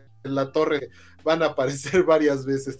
Pero, pero esta, esta premisa de la historia de dos jóvenes que finalmente están en la, eh, eh, un señor grande en un asilo de ancianos se la está contando una señora que sufre de Alzheimer, ¿no? Que ya no se acuerda, pero tiene sus momentos de lucidez y cuando va, te va iluminando la, la trama, ¿no? Entre el, flashback y, y, el presente y todo, y te va iluminando y terminas pues descubriendo quiénes son, ¿no? O sea, son ellos mismos, jóvenes y viejos. Entonces, es, es, muy bonita, tiene su parte triste, por esto tiene sus partes muy difíciles, tiene esa lucha, ¿no? Entre, pues es una especie también en su momento de Romeo y Julieta, ¿no? De amores imposibles, o sea, nada más que en este clase, en este caso, no, no es por enemistad entre familias, sino es por clases sociales, es más bien como la cenicienta, ¿no? Pero aquí es el el Ceniciento. o sea, la pudo haber hecho Tintán, ¿no? También. Lo, pudo haber hecho Tintán, exactamente. Pero, pero bueno, este, ahí él es el pobre, ¿no? Y ella es la chica de un poco, un poco como en Titanic, ¿no? También hay Leonardo DiCaprio y, Kate Winslet, ¿no? Que Leonardo DiCaprio, ya que es el pobre y Rose es la, es la ricachona. Pero me, me encantó esa. Ahora, te voy a decir, o sea, esta película como tal, ya hablando en mi experiencia personal para hacer este programa, y híjole, mano, que dejar fuera, fíjate, tuve que dejar fuera a otras películas que me gustan mucho como Ghosts. Ok. La sombra del amor, que tiene su elemento fantástico, singular y es muy simpática también la película. Dejé también fuera eh, esta, la de Meet Joe Black, la de Conoces a Joe Oh, sí, claro, claro. Anthony Hopkins y, este Brad Pitt. Sí, Brad Pitt es la, es la muerte. Y, es la muerte. Y, y, Claire, eh, no, este, ay, Claire Forlan. Qué preciosa estaba esa, esa muchacha, mi carnal, y, ya nunca la, jamás la volví a ver en ningún lado. Sí, ya no, no salió así en otras siguió su carrera, pero no salió en películas así como que muy de muy, mucho éxito, pero tenía todo, hermosísima la muchacha, ¿no? Dejé esa fuera, dejé fuera Cinema Paradiso, que es una fabulosa, que realmente no es romántica, es en torno al cine y a la vida de un chico que, que vive ahí, su amistad, pero la parte romántica, a mí me fascina la parte del amor romántico entre Toto y, la niña con la que se enamora, ¿no? También la dejé fuera. Dejé fuera Jerry Maguire con, mm. con, este Tom Cruise, donde él es un representante de agente de deportistas profesionales, y también ahí, ahí aparece esta Renée Weber, también muy jovencita, lindísima en ese momento, y también como una, como una cuestión que no empieza siendo amorosa como tal, termina con un amor muy bonito, ¿no? Y también la dejé fuera, y la otra que la verdad, digo, también me gusta, debo reconocer que es, es muy, muy simpática, Pretty Woman Oh, ya, sí, claro. Con Julia Roberts y Richard Gere. Bueno, todas esas las dejé fuera, que tienen elementos románticos muy, muy padres, muy singulares, pero esta es mucho como, como la entretejieron y la historia de amor finalmente te termina conquistando a la vez de la producción, la propuesta cinematográfica se me hizo sensacional y por eso dije, ok, ese, esta, esta película tiene este valor y por eso la meto aquí. Muy bien. Pero las otras para mí son valiosísimas. Venga, la que sigue, mi carnal. Aquí hice mi treta de poner dos en el número cuatro y curiosamente, las dos, te voy a decir en qué se parecen. En las dos hay involucradas esa idea del viaje en el tiempo, viajes en el tiempo. Y en las dos aparece Rachel McAdams como la protagonista principal. Ahí, la, ahí la, los que pueden ver los pósters, ahí está Rachel McAdams. La, la, de cuestión de tiempo que se llama About Time, ¿no? Hecha, en Inglaterra. este muchacho, eh, ay, su nombre es, se me olvida cómo se llama este Tiene un nombre no muy singular, es un pelirrojo ahí medio desabrido, que incluso así lo escogieron a propósito, ¿no? Él, él tiene una capacidad de viajar en el tiempo, eh, de regresarse, heredada de su padre, ¿no?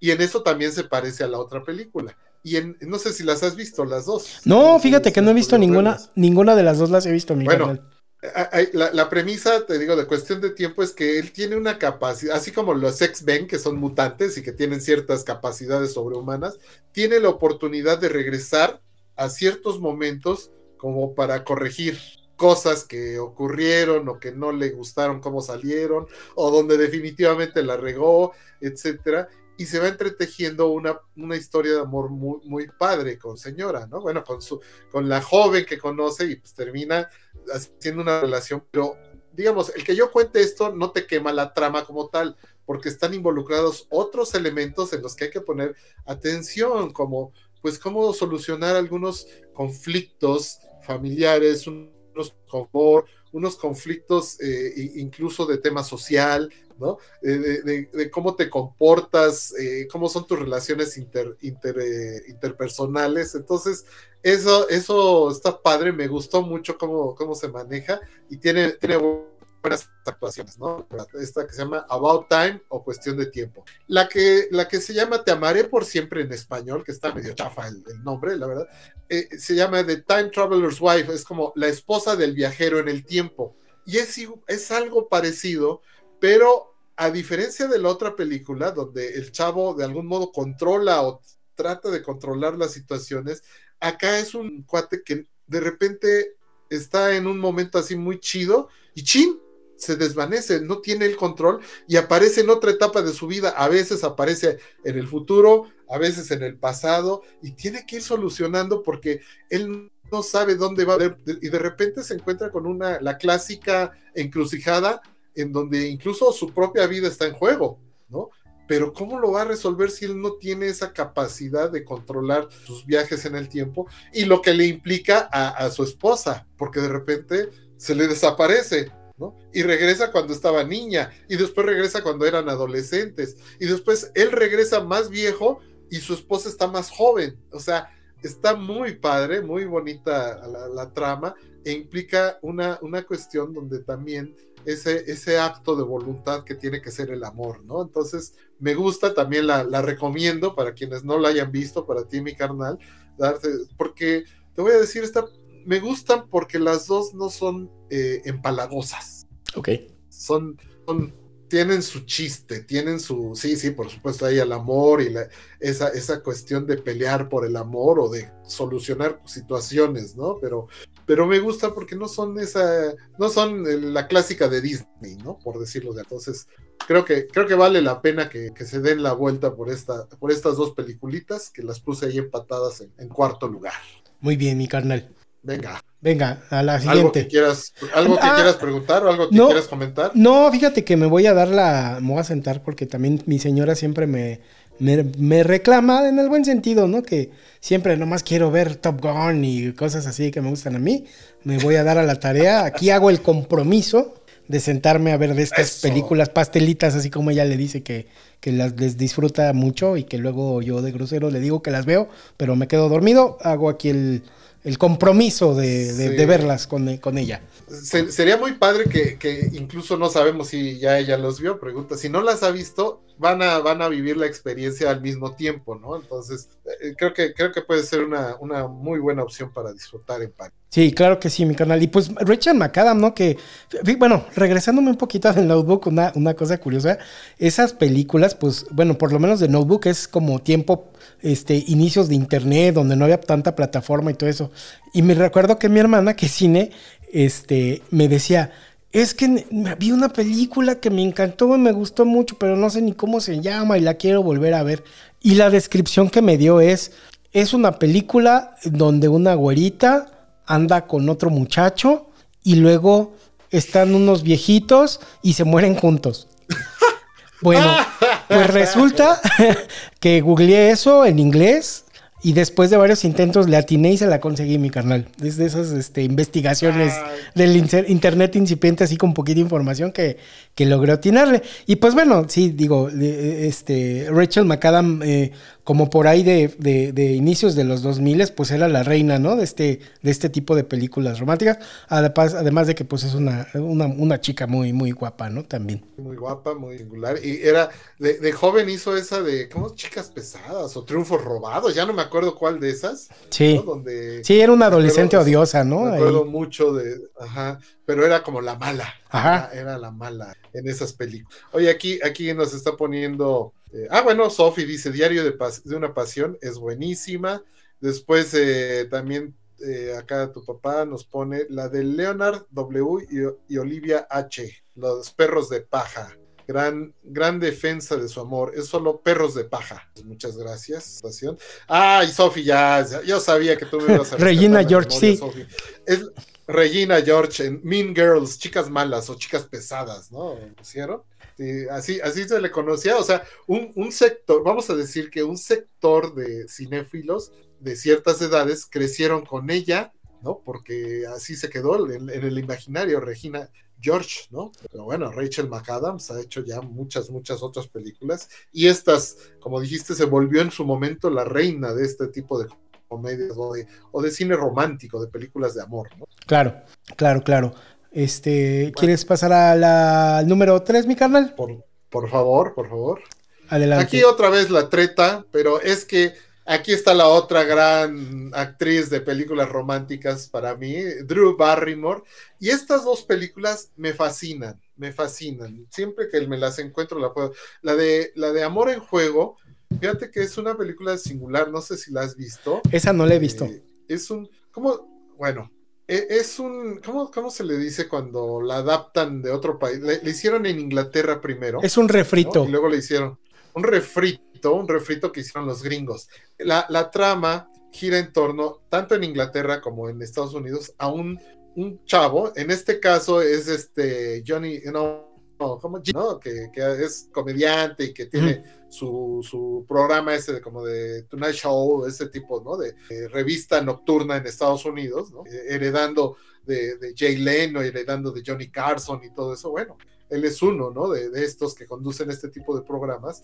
Y eh, en, en, la trama en inglés, en, de Inglaterra, perdón, es un fanático interpretado por Colin Firth, el del discurso del rey. Re- Ajá, sí, sí, sí, claro. Que ganó el Oscar por esa película. Bueno, en Inglaterra es un fanático al Manchester United, un fanático del fútbol, pero así a morir, o sea, loco, loco, ¿no? Fanático, ya la, palabra fanático te lo tiene que describir, ¿no? Su vida gira en torno al Manchester United y todo, y cuando viene, se empieza a involucrar sentimentalmente con un K, entra en conflicto, ¿qué onda, no? O sea, es que su vida está dedicada al Manchester United.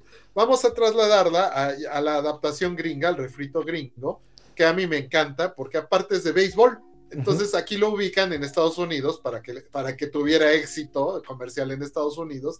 Este cuate es un fanático del béisbol de los Medias Rojas de Boston. Y entonces conoce a esta chica que él es maestro de escuela. Y, de secundaria. Y ella es una ejecutiva de esas de altos vuelos, de empresas que van ganando puestos y puestos. Es muy competitiva, y, pero se encuentran y empiezan su relación y se enamoran.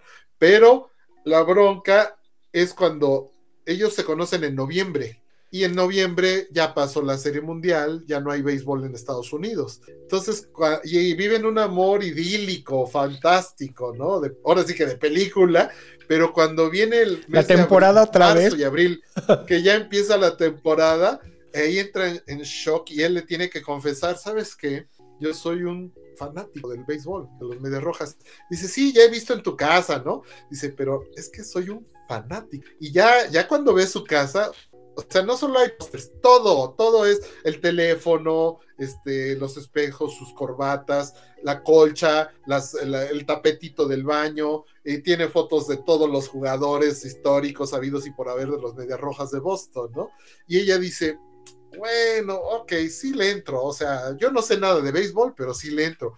Y ella tiene una gran voluntad, ¿no? Porque dice, bueno, pues este cuate yo sí lo quiero, sí lo amo, ¿no? Y él dice, órale, va, y va, la lleva al estadio por primera vez. Obviamente también está muy chistoso, es muy, es comedia, es comedia, porque este cuate y sus amigos cercanos son fans, y él tiene, él heredó de su tío, eh, lo que son los, los pases anuales, los, eh, los boletos para toda la temporada, que así se manejan los gringos, su tío le heredó. ¿no? Eh, su boleto ahí en el Fenway Park, que es un, un estadio legendario del béisbol, ¿no? Hermosísimo. Y, y, este, y siempre hace un concurso con sus amigos cada año para ver quién va a cada juego, a cada serie, ¿no? Hoy cuando vengan los Yankees y se ponen a competir y, y a ver, el que baile mejor, el que haga más, eh, un baile más sensual, y entonces hace todo tipo de estupidez, porque está muy simpático, te digo, pero ella empieza a ir al béisbol y empieza a convivir con su, con su familia del béisbol, porque también hay todos son fanáticos. Entonces, el, el tío lo llevó a él y él ya desde niñito, se convirtió en adulto, falleció él, pero todos sus amigos del tío, todos eran su, verdadera familia, ¿no? Los que se veían y los divorciados, pero que seguían yendo juntos al béisbol, en fin, un chorro de, cosas donde entra ella, pero pues la empiezan a ver así, como esta que, esta sí ni sabe de béisbol, ¿no? Dice cada estupidez, pero ella, para precisamente no verse tan mal, se pone a estudiar y empieza a ver el béisbol y, y entonces él todavía se enamora más, dice, oye, y, se lleva el trabajo ahí al, estadio y en la casa no le importa, van al béisbol y ella se queda trabajando más tarde porque no pudo trabajar por ir al béisbol, en fin, se crea ese gran, gran amor entre ellos, pero hay un momento en que también entra ese conflicto, pues ahora sí que, ¿qué onda, no? O sea, ¿quién te vale más, el béisbol o yo? Porque ya yo, yo le estoy entrando, ¿no? ¿Y tú qué onda? ¿Tú qué ofreces? Entonces hay esa, esa, y se resuelve de un modo muy, muy, muy singular, muy padre, ¿no? Tiene su, final, pero la, la, cuestión anecdótica de esta película, ya nada más para acabar con ella, es que en aquel entonces el equipo de Medias Rojas de Boston todavía eh, tenía una la llamada maldición del bambino de Babe Ruth. Desde 1918 no ganaban la Serie Mundial porque el dueño de los Medias Rojas, que tenían a, Baby Ruth en aquel entonces joven, se lo vendió a los Yankees. Entonces dices, oye, ¿cómo se lo vendió a los Yankees? Y todo, todo pasaba siempre. Los Yankees se convirtieron en los máximos ganadores en la historia y los Medias Rojas no podían y llegaban, iban en primer lugar y se caían, ya estaban un strike de ganar la Serie Mundial y la perdieron. Entonces es la, la maldición del bambino, así se le llama porque así le decían a Baby Ruth, el bambino, por su origen italiano. El chiste es que esa película se hizo en 2004. Curiosamente, curiosísimamente, en, tuvieron que adaptar la película porque ya la habían hecho.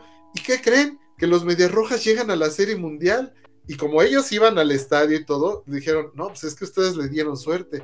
Entonces, los hermanos Farrelly, los famosos hermanos Farrelly, que son muy dedicados a la comedia y eso, dijeron, pues vamos a la Serie Mundial. Y cuando vieron que ya estaba enfilándose a ganar la, Serie Mundial, eh, Media Roja, quedaron, no, pues venga, y se fueron ellos, así, pidieron boletos de última hora, y nada más eran Jimmy Fallon, nada más fue esta Drew Barrymore, y ellos con su propio, o sea, ellos fueron sus propios camarógrafos a grabar unos aspectos porque no pensaban nunca que iba a ganar Boston. Y terminó ganando Boston la Serie Mundial en 2004. Se rompió después de 86 años. Entonces, fue simpaticísimo. Eso no, no lo platican en la película, esa, esa onda que tuvo que hacer la producción. Se ve reflejado como parte de la película, pero fue una película que de momento, de último momento, tuvieron que rehacerle un pedacito para incluir eso. O sea, fue, dices, qué suerte tuvieron de que justo el año que hacen la película, ese año se rompe la maldición del banano, ¿no? Entonces, fue, fue simpático. Y en la, la otra película, como si fuera la primera vez que en inglés 50 First Dates, o sea, las primeras 50 citas. También aparece Drew Barrymore, pero ahí sale Adam Sandler, que habían salido juntos en la de, Wedding Singer, la del cantante de bodas, ¿no? Es esta misma pareja. Es muy bonita la película porque él, él se enamora de ella y de ella de él en un café, desayunan y se quedan prendidos uno del otro, pero al día siguiente que va él a verla, ya no se acuerda ella de él y se queda, pues, ¿está loca o qué le pasa? Ya te explican que sufrió un accidente automovilístico con su papá y que se golpeó la cabeza y estuvo muy, muy grave y perdió la capacidad de retener la memoria a corto plazo. Entonces, ya no se acuerda de nada, o sea, se acuerda todo lo que ocurrió en su vida hasta antes del accidente y lo que ocurre, cada vez que se duerme y despierta, como que se le borra. Entonces, él, pues, eh, dice, pues, ahora, ¿cómo le hago? Pues, ¿cómo, ¿cómo la voy a enamorar? Y al final de cuentas, porque interviene la familia, la familia tiene que hacer un chorro, el papá y el hermano tienen que hacer un chorro de malabares para que ella sienta que está viviendo el mismo día y no, no le venga una cuestión traumática. Que veces ocurre a cuenta de que algo no está bien y tienen que ir al doctor y le explica. Y entonces él, eh, como si está verdaderamente interesado, este Adam Sandler, en ella, este, hace un plan como para que todos los días sepa de qué se trata su vida, ¿no? Hasta le hace un video que tiene que ver todas las mañanas, para que se dé cuenta de que él la quiere. Y entonces es una misión de donde, que es muy bonita lección donde diario tienes que hacer que esa persona se enamore de ti. Diario, es un reto. Y entonces el cuate, la verdad, este, lo hace maravillosamente y me encanta, me encanta esta película. Creo que yo la he visto más de, dice ahí 50, las primeras 50 citas, no, creo que yo ya la he visto como 100 veces, de que la pasan tantas veces y cuando yo estoy haciendo cosas y, ah, pues me quedo viéndola y ahí sigo chambeando, ¿no? Pero no, me encanta. Eh, es comedia, comedia romántica y, es, muy bonita. La resuelven padre, ¿no? Tiene, tiene una trama que la, la ¿cómo, cómo decir, no? La, la, solución que le dan, dices, ah, bueno, estuvo, no, no es absurda, no es este, totalmente miel, ¿no? Es, pero sí, sí tiene, tiene su enredo y tiene un, un, buen nudo, ¿no? Como se dice la trama. La verdad, además actúa este, Adam Sandler, debe decir que en esa película me gusta mucho Adam Sandler, me gusta su papel, me gusta también Drew Barrymore, maravillosa, preciosa la mujer, ¿no? Entonces, sí, y es en Hawái y todo está bien chistoso. y aparte está bien chistosa, mi carnal, tiene unas este, cosas muy, muy, muy gracias. También es de mis favoritas, mi carnal. Fíjate que se me pasó, pero también es de mis, de las películas pastelitas favoritas. Sí, se divierte uno y hay bonitas cuestiones, bonitos sentimientos, porque realmente no, no solamente es el amor romántico, hay otro tipo de sentimientos que están involucrados en la película, como el amor fraternal, ¿no? Como la amistad y todo eso. Y sí, la, y la comedia, pues se te hace muy ligera, se, se pasa así esa película, ¿no? Muy, muy chistosa. Sí. Entonces, ahí está ese empate, porque en las dos sale Drew Barrymore. Venga con la que sigue. Muy bien. La boda de mi mejor amigo eh, al margen de que me gustó mucho y de que Julia Roberts hace un gran papel, ¿no? Este, que es comedia también, eh, bueno, también marcó parte de mi vida, parte de mi vida en determinado momento, ¿no? Y ahí me, vi reflejado, ¿no? Me dio, me dio una cuestión de esas donde hay encrucijadas en tu vida y bueno, pues modo, tomas un camino o tomas el otro. Entonces, eh, eh, por eso me recuerda tanto y me, me, sirvió, fue muy motivante en mi vida. Ahora la sigo viendo con mucho cariño, tiene escenas muy buenas y en esta eh, Julia Roberts, eh, bueno, pues ya sabemos, tenía a su, a su amigo que fueron novios o que fueron pareja algún tiempo pero como ella no era de la onda romántica, pues ah, ya, cada quien por su lado, y si no nos casamos cuando tengamos 27 o 28 años, eh, nos casamos entre nosotros, si no nos hemos casado con otras personas. Y resulta que cuando va a cumplir esa edad, le habla a su amigo y le dice, oye, ¿qué crees? Que no sé qué. Y ella, ay, cree que, que se está refiriendo a ella, ¿no? Y cuando le dice la onda es que se va a casar con otra chava. Y entonces le pide, oye, es que tú tienes, eres mi mejor amiga, tienes que venir porque pues me siento desprotegido solo, mi apoyo moral porque me voy a casar, ¿no? Y entonces ella va, pero entonces es el clásico, el clásico objeto, ¿no? Que ya no usas, que ya no le pones atención, que ya te vale madre, pero cuando alguien lo toma, ah, y ahora ya lo quieres tú. Y entonces ella hace hasta lo imposible por querer robarle el novio y la novia pues es esta eh, muy hermosa en ese momento, pues Cameron Díaz, ¿no? Preciosa, jovencita, y está, y pues es un encanto, no sabe ni por dónde darle la madre, porque al contrario, todas las estrategias que ella intenta, finalmente terminan como enamorando más a su amigo de ella, ¿no? Ah, entonces, pues finalmente juega, juega sucio, ¿no? La premisa esa de que en el amor y en la guerra todo se vale, juega sucio y hace una verdadera, les empieza a hacer unas verdaderas jaladas hasta que se da cuenta, ¿no? De que, pues, por mucho que haga ella, realmente él, su amigo, quiere a, esta niña, ¿no? A, a, Cameron Díaz, y pues ni modo. O sea, lo más fabuloso de esta película, te voy a decir qué es lo que más me gustó, carnal. Cuando la fui a ver al cine y todo eso, ¿sabes qué me gustó? Que no, no, no tiene el final feliz. Y hay un momento así hasta lo último que crees que va a ser el final este, Disney o así. Y no, ese giro del final tan padre es lo que terminó de conquistarme en esta película. Digo, se pueden hacer cosas jugando bien, ¿no? Con la trama, con el sentimiento amoroso, con el amor romántico, pero le da ese giro tan padre el fin que wow, dije, no, pues se quedó en mi corazón definitivamente, no solo por la cuestión esa personal que ya conté, ¿no? Que, que se pareció en determinado momento un poco a mi vida real, no solo por eso, sino ese, mo ese modo de manejar tan padre el final de la película, wow, ¿no? Dices, vientos, ¿no? El que, el que la escribió y el que la dirigió se sacó, se sacaron un ¿A ti te gusta y si la has visto, supongo? Fíjate que nunca la he visto completa, siempre la he visto a cachitos. Este, pero sí, o sea, me voy a dar a la tarea de verla de un jalón, porque también son de esas que a cada rato pasan y de repente ves un cacho y ya te paras, ya no la acabaste de ver. Pero sí, este, sí me parece muy curiosa esa dinámica, ¿no? De que, de que Julia Roberts trata de hacer la malora y que Cameron Díaz sale con su encanto, ¿no? Y que hasta ella misma se empieza a sentir mal, ¿no? De empezar a hacer malola, malora, ¿no? Y hasta como que se reflexiona, ¿qué estoy haciendo? No manches, ¿no? Dice, es que es perfecta, ¿no? O sea, ¿cómo le ah. puedo ganar si es perfecta la muchacha, ¿no? Entonces, sí, sí está padre, está, está muy, muy chida, me gusta, me gusta mucho, ¿no? Entonces, bueno, ahí tenemos la boda de mi mejor amigo, que ahora debo decir, hicieron, ay, Dios quiera que nunca, o si alguien me quiere torturar algún día, van a tener que poner la versión, porque hicieron la versión mexicana. Ah, hace unos pocos años.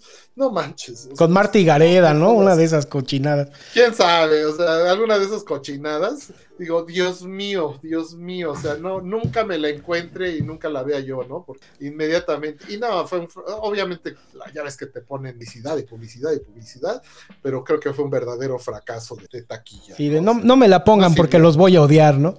Sí, sí, sí, maldita sea. Pero bueno, y aquí, aquí entre, entre entre la, la, actuación eh, tan buena de, de, esta Julia Roberts, ¿no? Y Cameron Díaz, se llama Dermot Mulroney, el que es el, el, novio, bueno, su mejor amigo, ¿no? Que se va a casar, pero también, ay, se me fue, eh, ella tiene, eh, ella es crítica, ella escribe críticas de, de restaurantes, es como de chefs y todo eso, en Nueva York, ¿no? Tiene sus columnas, es reconocida en ese medio, ¿no? Y tiene su amigo gay, Ah, qué gran actuación. Y ahorita, ¿cómo puedo oír ese, ese nombre de ese actor? ¿No es Stanley Tucci? Pero, pero, el, el, ¿cómo? No, no es, no es Stanley eh, Tucci, ay, no, ¿verdad? Ay, ay, a ver, a ver, ahorita te no, ayudo, a ver, déjame no, si lo encuentro. Ahorita me ayudas, busca el, el, reparto de la boda de mi mejor amigo. Su amigo, que, que él, es, ese actor es gay. O sea, hace ah. un papel maravilloso, simpatiquísimo. Y, y, y, la secuencia donde cantan en el restaurante, aquello de, de la, la, película de la canción, esa de Dionne Warwick, I say a little pray for you, es buenísima. La cantan todos, terminan. Se convirtió en una, una escena icónica de esta, de esta película.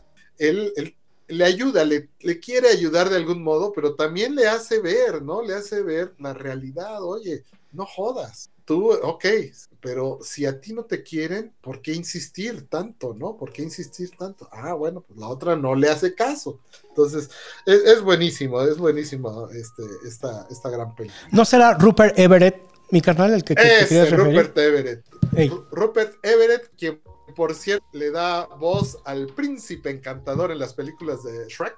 Ah, ok, ok. Él es la voz de Everett él es la voz de en, en, en, inglés, por supuesto. ¿no? Y pues, oh, ah, ¿cómo bueno, olvidar que Cameron es Fiona? Ah, me encanta. Sí, y pues Cameron es, es Fiona. Fiona. Ahí, ahí, exacto, ahí, ahí, volvieron a estar juntos, ¿no? Cameron. Sí. Muy bueno, bien. y vamos con la number one para su servidor. Los puentes de Madison, la verdad, no tiene progenitora, no tiene madre esta película. Eh, la, la trama gira en torno a una mujer de familia que cuando fallece, sus hijos descubren que tenía su diario y todo y les cuenta la historia de un romance que tuvo mientras estaba casada, el clásico fin de semana que se van de, pues se fueron a otro lado, ¿no? El papá con los hijos, y es interpretada pues por la hermosísima y grandiosísima actriz Meryl Streep, y el, el, protagonista uh, varonil y director de la película, pues el más grandiosísimo Clint Eastwood, ¿no? Y está basada en una, una, una historia de la vida real, porque él es un fotógrafo de, de, la revista National Geographic y va al condado de Madison, ¿no? De, de, donde esos puentes, ahí se ve en la foto un puente, son unos puentes. Ah, te dejamos de escuchar, mi carnal. Yo solí. Ah, perdón. Algo pasó, me desconectó, pero ya estoy de regreso, mi carnal. Perdón. Estábamos viendo los ahí puentes estoy. de los puentes de Madison. El condado de Madison, ¿no? Y, y, y finalmente, este, te digo, él va pues por su misión este, tanto de periodística y conoce a, a, a, ella, la conoce, ¿no? Y es una mujer que de algún modo también está viviendo pues lo que pasa tantísimas veces, ¿no? Un, un matrimonio que ya no es satisfactorio, un amor que ya no es, ya no es satisfactorio, más bien una, una cuestión, un vacío afectivo, ¿no? Porque digo, aunque es buen padre de familia y todo eso, pero ya no es, ya la, la, la, la, relación de pareja ya no es desde hace años lo, lo, lo, mismo entre ellos. Y aparece él y de repente le trae luz y le trae vida a su vida, ¿no? Entonces, este, y viven un amor tan, tan, digo, sí tiene que, sí tiene su parte romántica, pero ya cuando trasciende, porque son personas en una edad madura, son personas ya, ya no son los adolescentes que están descubriendo el amor de su vida. No, al contrario, les llega esta oportunidad y él lo dice en alguna de las frases maravillosas. Dice, creo que todas las, las fotografías que he tomado y todos los caminos que he andado, finalmente me tenían que conducir a ti. Entonces, es sensacional, ¿no? Como dos personas en una etapa ya de su vida eh, muy singular, ¿no? Todavía con plenitud, porque no eran viejos, ya eran personas maduras, ¿no? Más allá de sus 40 años, quizás hasta de más de 50 años, los personajes, pero se encuentran uno al otro y se dan cuenta de que casi, casi estaban hechos uno para el otro, ¿no? Entonces, esa, esa situación digo, también eh, tú sabes que muchas veces el gusto, ¿no? Es, puede ser por la historia, por la calidad cinematográfica, como aquí hemos ponderado, o por, las actuaciones, pero el impacto en la vida de uno también, cuando te identificas con esas, esa, esa historia, así como, como en su momento me pasó con lo de la boda de mi mejor amigo, también en los puentes de Madison, wow, o sea, no puedo desdeñar que tuvo un impacto porque de repente es como si yo estuviera, eh, o sea, yo conocía la película, sabía que estaba el libro, etcétera, y no la había visto, o sea, no la vi en el cine, la vi fácilmente más de 20 años después de que estrenó en el cine, quizás 15, punto que 15 años después, sabía que era buena, me la recomendaban, pero pues bueno, tuve mi historia y cuando vi la película dije, qué poca madre, o sea, así es la vida, ¿no?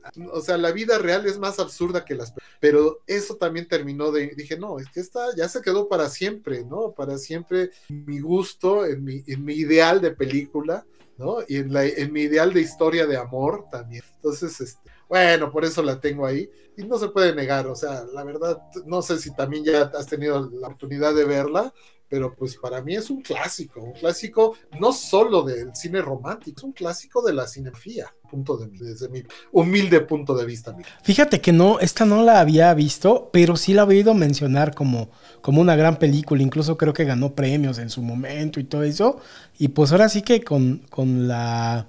Con la, con la emoción que, que la, la que platicas de ella, pues me da mucha curiosidad de verla. Además de que, pues está estelarizada por pues, dos de los más grandes del cine, ¿no? Tanto Meryl Streep como Clint Eastwood. Pues creo que no se puede esperar menos, ¿no? De la calidad de, estos dos grandes actores. Que no sé si Clint Eastwood si me gusta más como actor o como director, mi carnal, que es fabuloso. Y, pues Meryl Streep todo lo que toca es, es como Midas, ¿no? Todo lo que toca es oro, cara.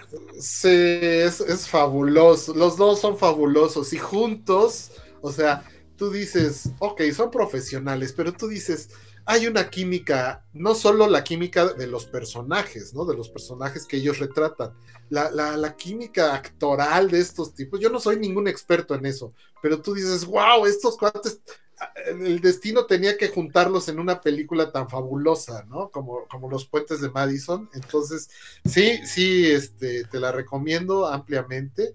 Yo me estoy dando la tarea porque no, no, no, no he podido encontrar o no me he puesto con voluntad a buscar el libro, porque también la quiero leer, ¿no? La, la novela de Los Fuentes de Madison, este, que es sensacional.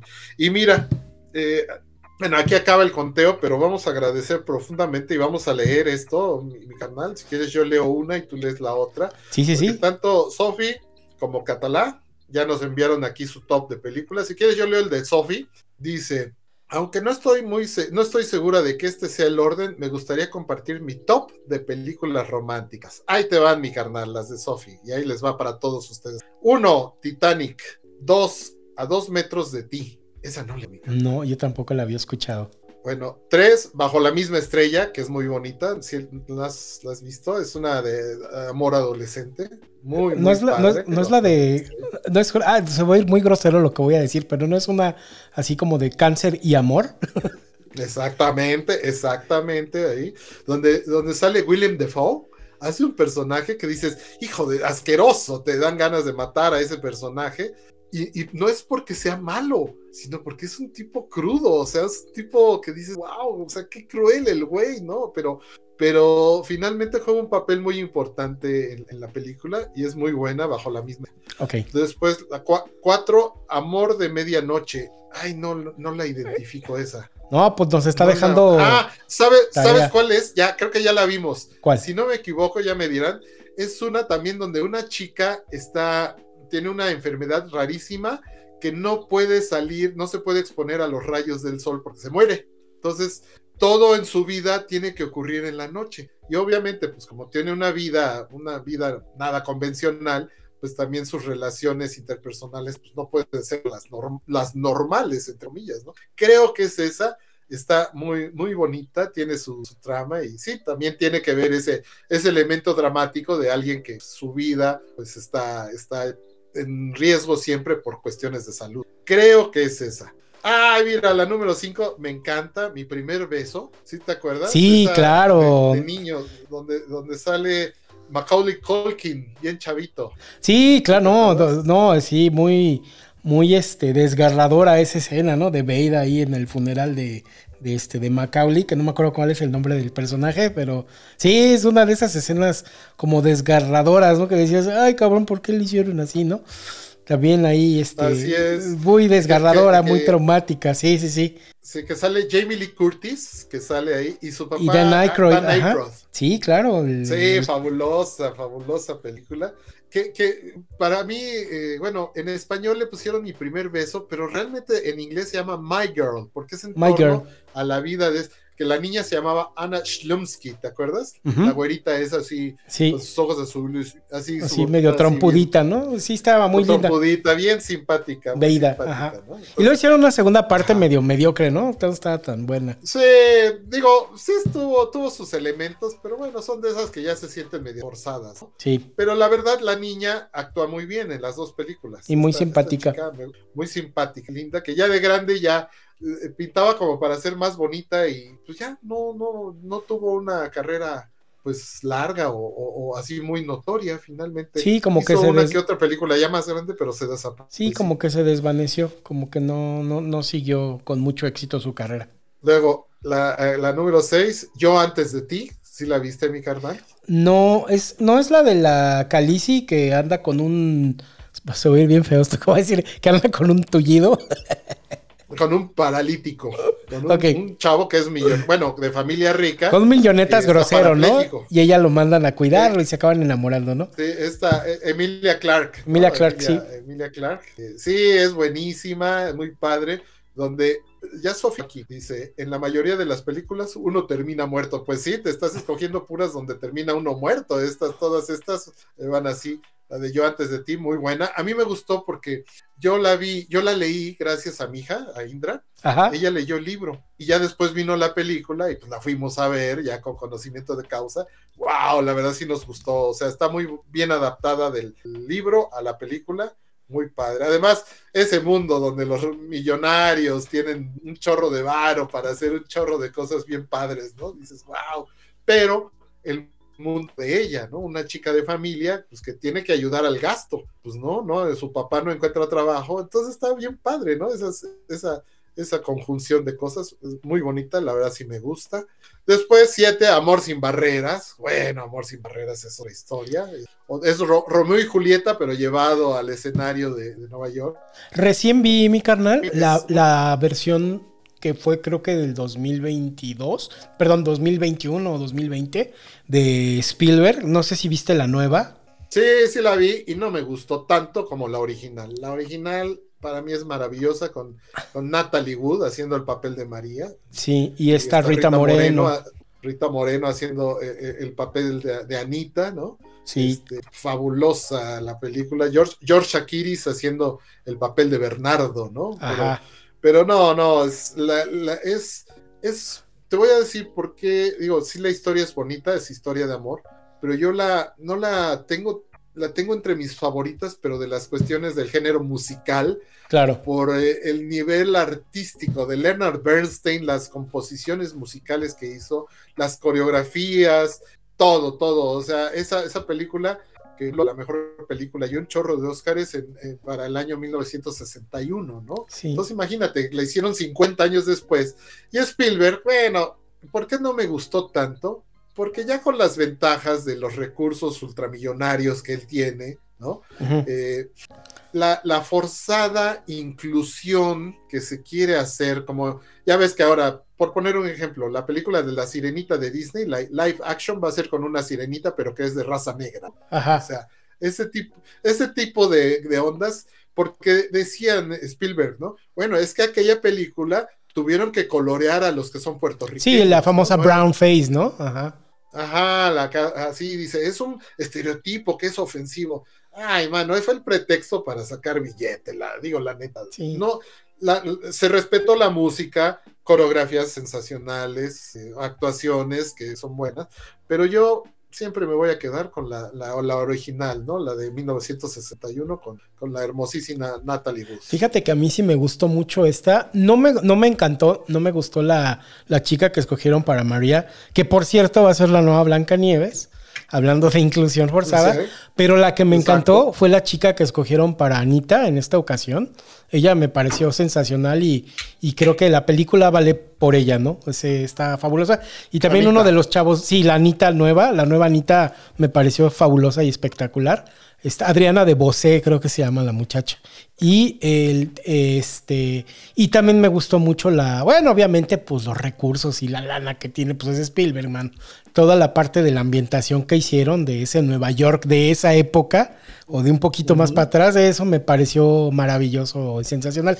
Sí. La, la disfruté mucho, la verdad, también. Mira, mira, yo la fui, la fui a ver, incluso la fui a ver con Sofi, con mis hijos, pero este, o con Indra, no sé si Manuel fue, pero bueno, a lo que voy es que, o sea, tampoco digo, ay, guácala, es una porquería. No, tiene, tienes todos esos méritos, o sea, también dices, pero pues yo, no, no, o sea, yo no me pude quitar, ¿no? O sea, no, no fue su, tenía yo a fuerzas pues, esa cosa donde no te puedes quitar estar comparando con lo, con lo anterior. Y dije, bueno, aquí esas cuestiones forzadas le, le, le restaron frescura. Quizás alguien que no vio la película original, pues sí, dice, wow, qué padre, ¿no? Y si ya después la contrastas, es diferente, ¿no? Es diferente el recurso a ir cuando sabes que es un remake que ya viste y que es de tus favoritos de todos los tiempos, ¿no? Y aquí también hay un muerto. Como, bueno, hay más Sí, muertos, ¿no? O sea, pero, pero el protagonista termina muerto, ¿no? Es- Entonces, eh, Tony termina ahí Tony. y Bernardo y todo, todo mundo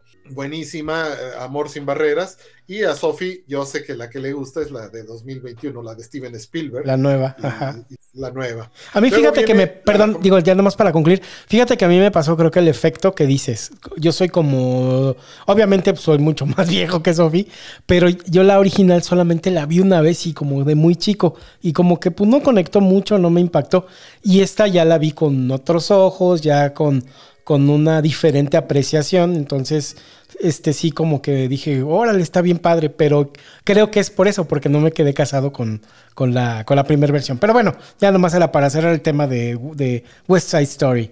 Ok, luego viene Dirty Dance, eh, buenísima, también con mucha cuestión musical, con Patrick Swayze, ¿te acuerdas? Sí, sí. Jennifer, Jennifer Beals, si no me acuerdo, no mal recuerdo la, la chica. Igual, ¿no? Una chica de clase alta que va a un campamento así como de verano de ricos. Y ahí Patrick Swayze trabaja, es el maestro como de baile, y empieza una relación en la que el papá, por cuestión de so- clase social, no, no, no la quiere dejar ahí. Pero ahí es clásica y emblemática la, la escena, ¿no? De, de- de Time of My Life, que es el musical con el que da todo, ¿no? Sí, es en donde la levantan, Eso ¿no? es- Así. la levanta y todo. Esa, esa para mí, otra vez, la, la- sí me gusta la historia de amor, pero yo la tengo así como entre las de musical, ¿no? Del género musical, ¿no? Principalmente.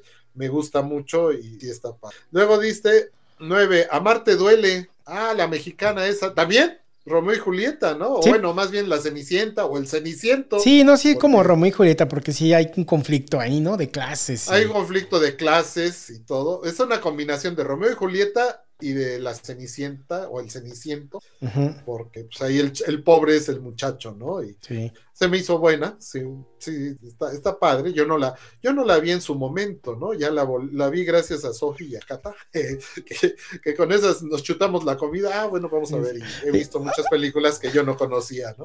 Aquí me voy a permitir a quemar a, a mi amigo Luis Martínez, este, uno que lo estaba comentando en uno de los episodios pasados, que creo que a la fecha le siguen echando carrilla, bueno, le siguen haciendo burla a sus amigos, porque cuando la fueron a ver al cine, creo que fue el único que salió llorando de Amarte Duele. Estaba chico, estaba chico, estaban en la prepa, creo.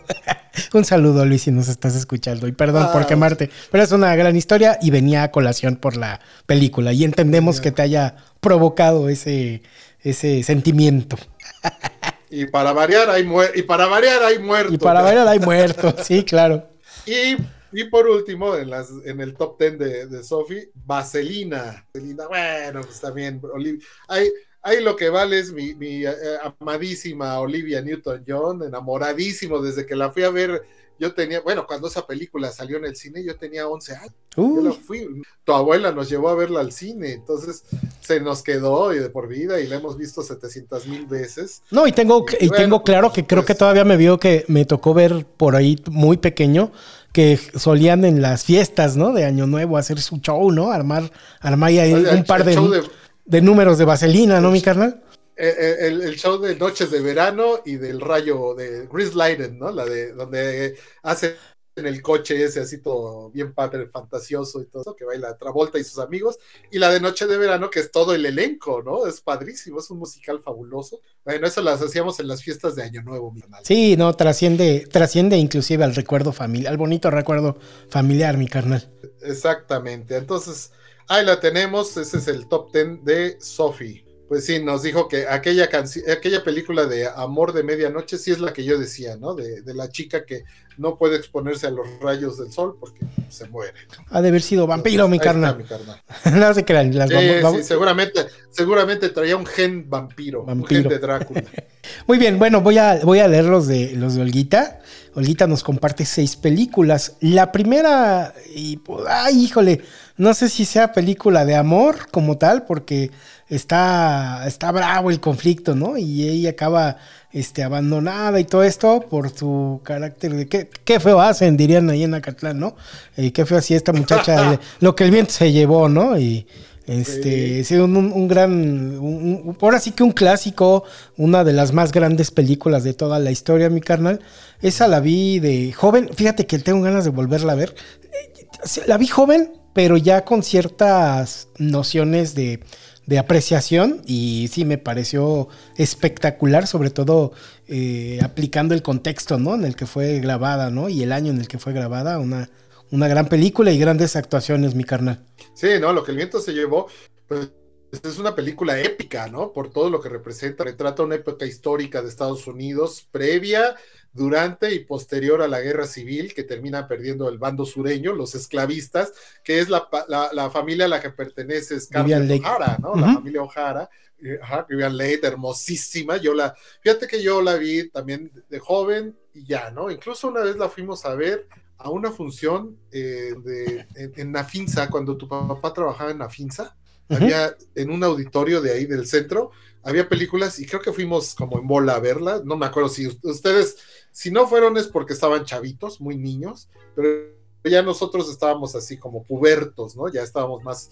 entonces nos llevó mi mamá, mi, tu papá nos sacó los boletos y fuimos a verla. La vi, yo supe que me gustó, pero se me hizo muy larga en su momento. No tenía yo la, todavía la, la, la pues ese, ese contexto de saber apreciar una película como. Ya pero como me acuerdo que a Cata le gustó mucho siempre, ¿no? Se le quedó grabada. Incluso yo alguna vez le regalé la novela, la, novela de. que es una cosa de, así, es una cosa gordotota, parece directorio telefónico, mi carnal, ¿no? La, la de. Así como la película es larga, pues la novela es larguísima también, ¿no? La de lo que el viento se llevó.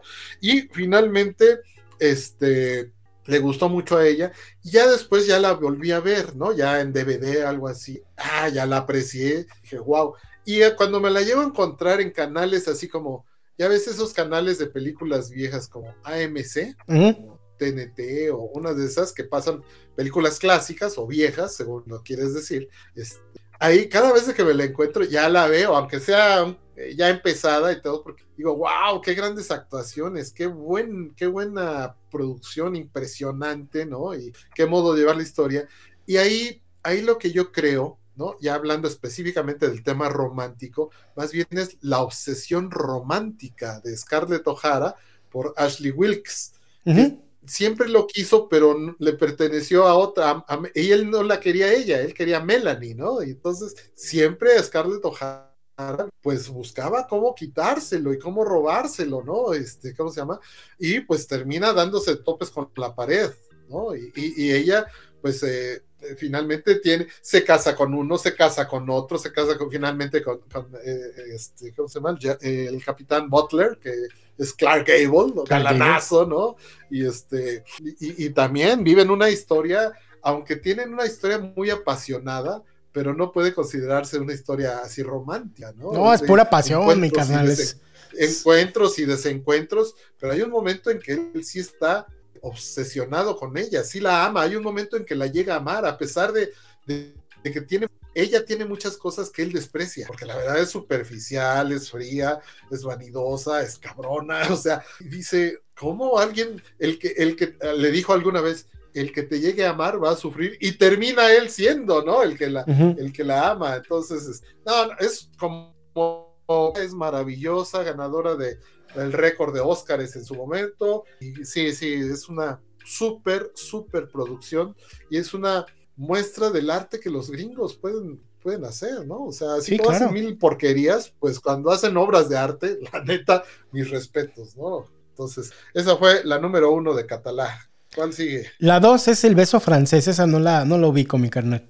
Ah, sale e, esta Meg Ryan, hermosísima, y, también está obsesionada con un, chavo, un exnovio, y lo va a buscar hasta Francia. Y ahí, y ahí se encuentra este, con un tipo desde el viaje en el tren donde se empieza a involucrar con él, pero es un tipo así de esos medios esto, tramposones, este, pícaros, ladrones, y, y, con tal de salvarse un poquito de la ley, le ayuda a ella. Y, y es, ahí es otro ejemplo de obsesión romántica porque ella no quiere soltar al chavo y no lo quiere soltar porque él se va a casar con otra, con una chica francesa. Está, está simpática, está bonita, tiene, se me hace buena también y tiene esa cuestión de que no es, no es mielosa la película, no es empalagosa, vamos a decir. Tiene buen conflicto y tiene un desarrollo del personaje donde de repente, pum, se da cuenta de que o va por un lado, pero haría mal, o va por el lado correcto y es el lado que le puede servir, pero su obsesión siempre se atraviesa, ¿no? Entonces, sí, está padre esa de El Breso francés, muy simpática. Esa, igual, este, la, agregamos al backlog para, para, para formarla. Sí, ya tenemos. Y para poderla ver, ya son... Tanto, Tú, tú como yo tenemos harta tarea, Carla. Sí, sí, sí, claro. Y la 3, Sintonía de Amor, es la de Sleepless in Seattle, ¿no? Este, también es de esas que... Exactamente que creo que no he visto completas, pero sí he visto cachos, ¿no? De Meg Ryan, donde hace su famosa escena Meg en, Ryan. en público de un orgasmo, ¿no? O algo así, ¿no? No, no, eh, esa es otra. Es, esa que dices del orgasmo es Meg Ryan y en la de Harry y Sally. Y Sally, sí, cierto, esa es otra. Sí, no, esta este es otra, sí, ya me acuerdo. Sale este, ay, bueno, en esta de Sintonía de Amor es Meg Ryan y Tom Hanks. Mm, Tom Hanks y este y de algún modo coinciden allá en la torre esta de la aguja en Seattle, que es muy, muy, por eso se llama Sleepless in Seattle, o sea, sin sueño en Seattle, ¿no? O sea, insomnio en Seattle, de algún modo se llama. Y sí, tiene, es, es bonita, es muy, muy empática la película, es una, es una bonita comedia romántica, ¿no? O sea, tiene, tiene su parte de, de esa del amor que finalmente luchas por ese amor y se concreta. Muy bien, mi carnal. La, la 4, cilantro y perejil. Esa la he escuchado, pero no sé de qué va. Cilantro y perejil es una película mexicana donde, eh, entre otros, bueno, al, que ubico yo es al hermano este, Damián Bichir o Bruno Bichir, uno de los 12 Bichir. Híjole, creo que es. ¿Cuál, fue el nominado al Oscar? ¿Te acuerdas por el por la Una Vida Mejor? Que, Damián. que hace el papel de un papá inmigrante. Damián Bichir. Entonces él, él este, y la chava, híjole, ahorita se me está yendo quién es la, chava, pero este, pues esos entre encuentros y desencuentros de las parejas, ¿no? De las parejas parece que van a terminar por un lado y por el otro. Y, le pusieron cilantro y perejil por esa dificultad que tenemos muchos, sobre todo los hombres, de distinguir entre el cilantro y el, perejil, porque no nos lo enseñaron, ¿no? Normalmente, digo, por tradición, las mamás le heredan ese conocimiento a las hijas en la cuestión de la cocina, ¿no? Aquí en México. Pero, pero también genera un conflicto porque es como no saber distinguir una cosa de la otra, es esa metáfora, ¿no? Aunque sí aparece así lineal eso de no saber del cilantro y el perejil, es una metáfora entre saber distinguir qué se tiene que hacer en pro del amor o en perder el amor, ¿no? Entonces, también la he visto muy remotamente y, me gusta porque aparece el gran eh, periodista, escritor y columnista, don Germán Dehesa, sale haciendo un papel singular porque es una especie como de psiquiatra, pero él va, o sea, lo ponen a cuadro a él y él lee cosas que tienen que ver con el comportamiento psicológico de las parejas, ¿no? Entonces, él nunca interactúa realmente ahí, pero sale a cuadro y dice, y es muy chistoso ese señor, ¿no? Entonces, ahí la de cilantro y perejil, pues sí, es, es, es bonita, o sea, se la pasa uno bien en esa película, a veces te desespera, pero es por la idiosincrasia también de México, también eso, ese es una, un valor agregado, ¿no? De cómo somos los mexicanos para ciertas cosas que tienen que ver con el agua. Sí, eh, el reparto es Demian Michir, Arcelia Ramírez y Juan Manuel Bernal, que, Arcelia, también, que también es un gran actor, Juan Manuel Bernal, y Arcelia Ramírez muy, sí, muy linda y también una actriz este, muy, muy buena. Creo que salió, salió poco en novelas, creo que eh, su, sus papeles no, más notables son dentro del nuevo cine mexicano, ¿no? De esa oleada que salió ahí sí, un, a mediados de los 90. Hizo la famosa, hizo esa famosa película de la mujer de Benjamín. La mujer de Benjamín, ella es la mujer de Benjamín, claro. Ella es muy buena, muy buena esa película. Bueno, ahí tenemos cilantro y perejil. ¿Cuáles siguen, la, mi carnal? La 5, Mujer Bonita, la que tenemos... comentaste al inicio, de las que dejaste fuera tú, mi carnal. Sí, Pretty Woman, con la gran este, Julia Roberts y este Richard Gere. Y por último, está esta otra. Ahí tienes la número 6. Spanglish. ¿Sí la has visto, mi carnal? Sí, es la de Adam Sandler y Paz Vega, ¿no?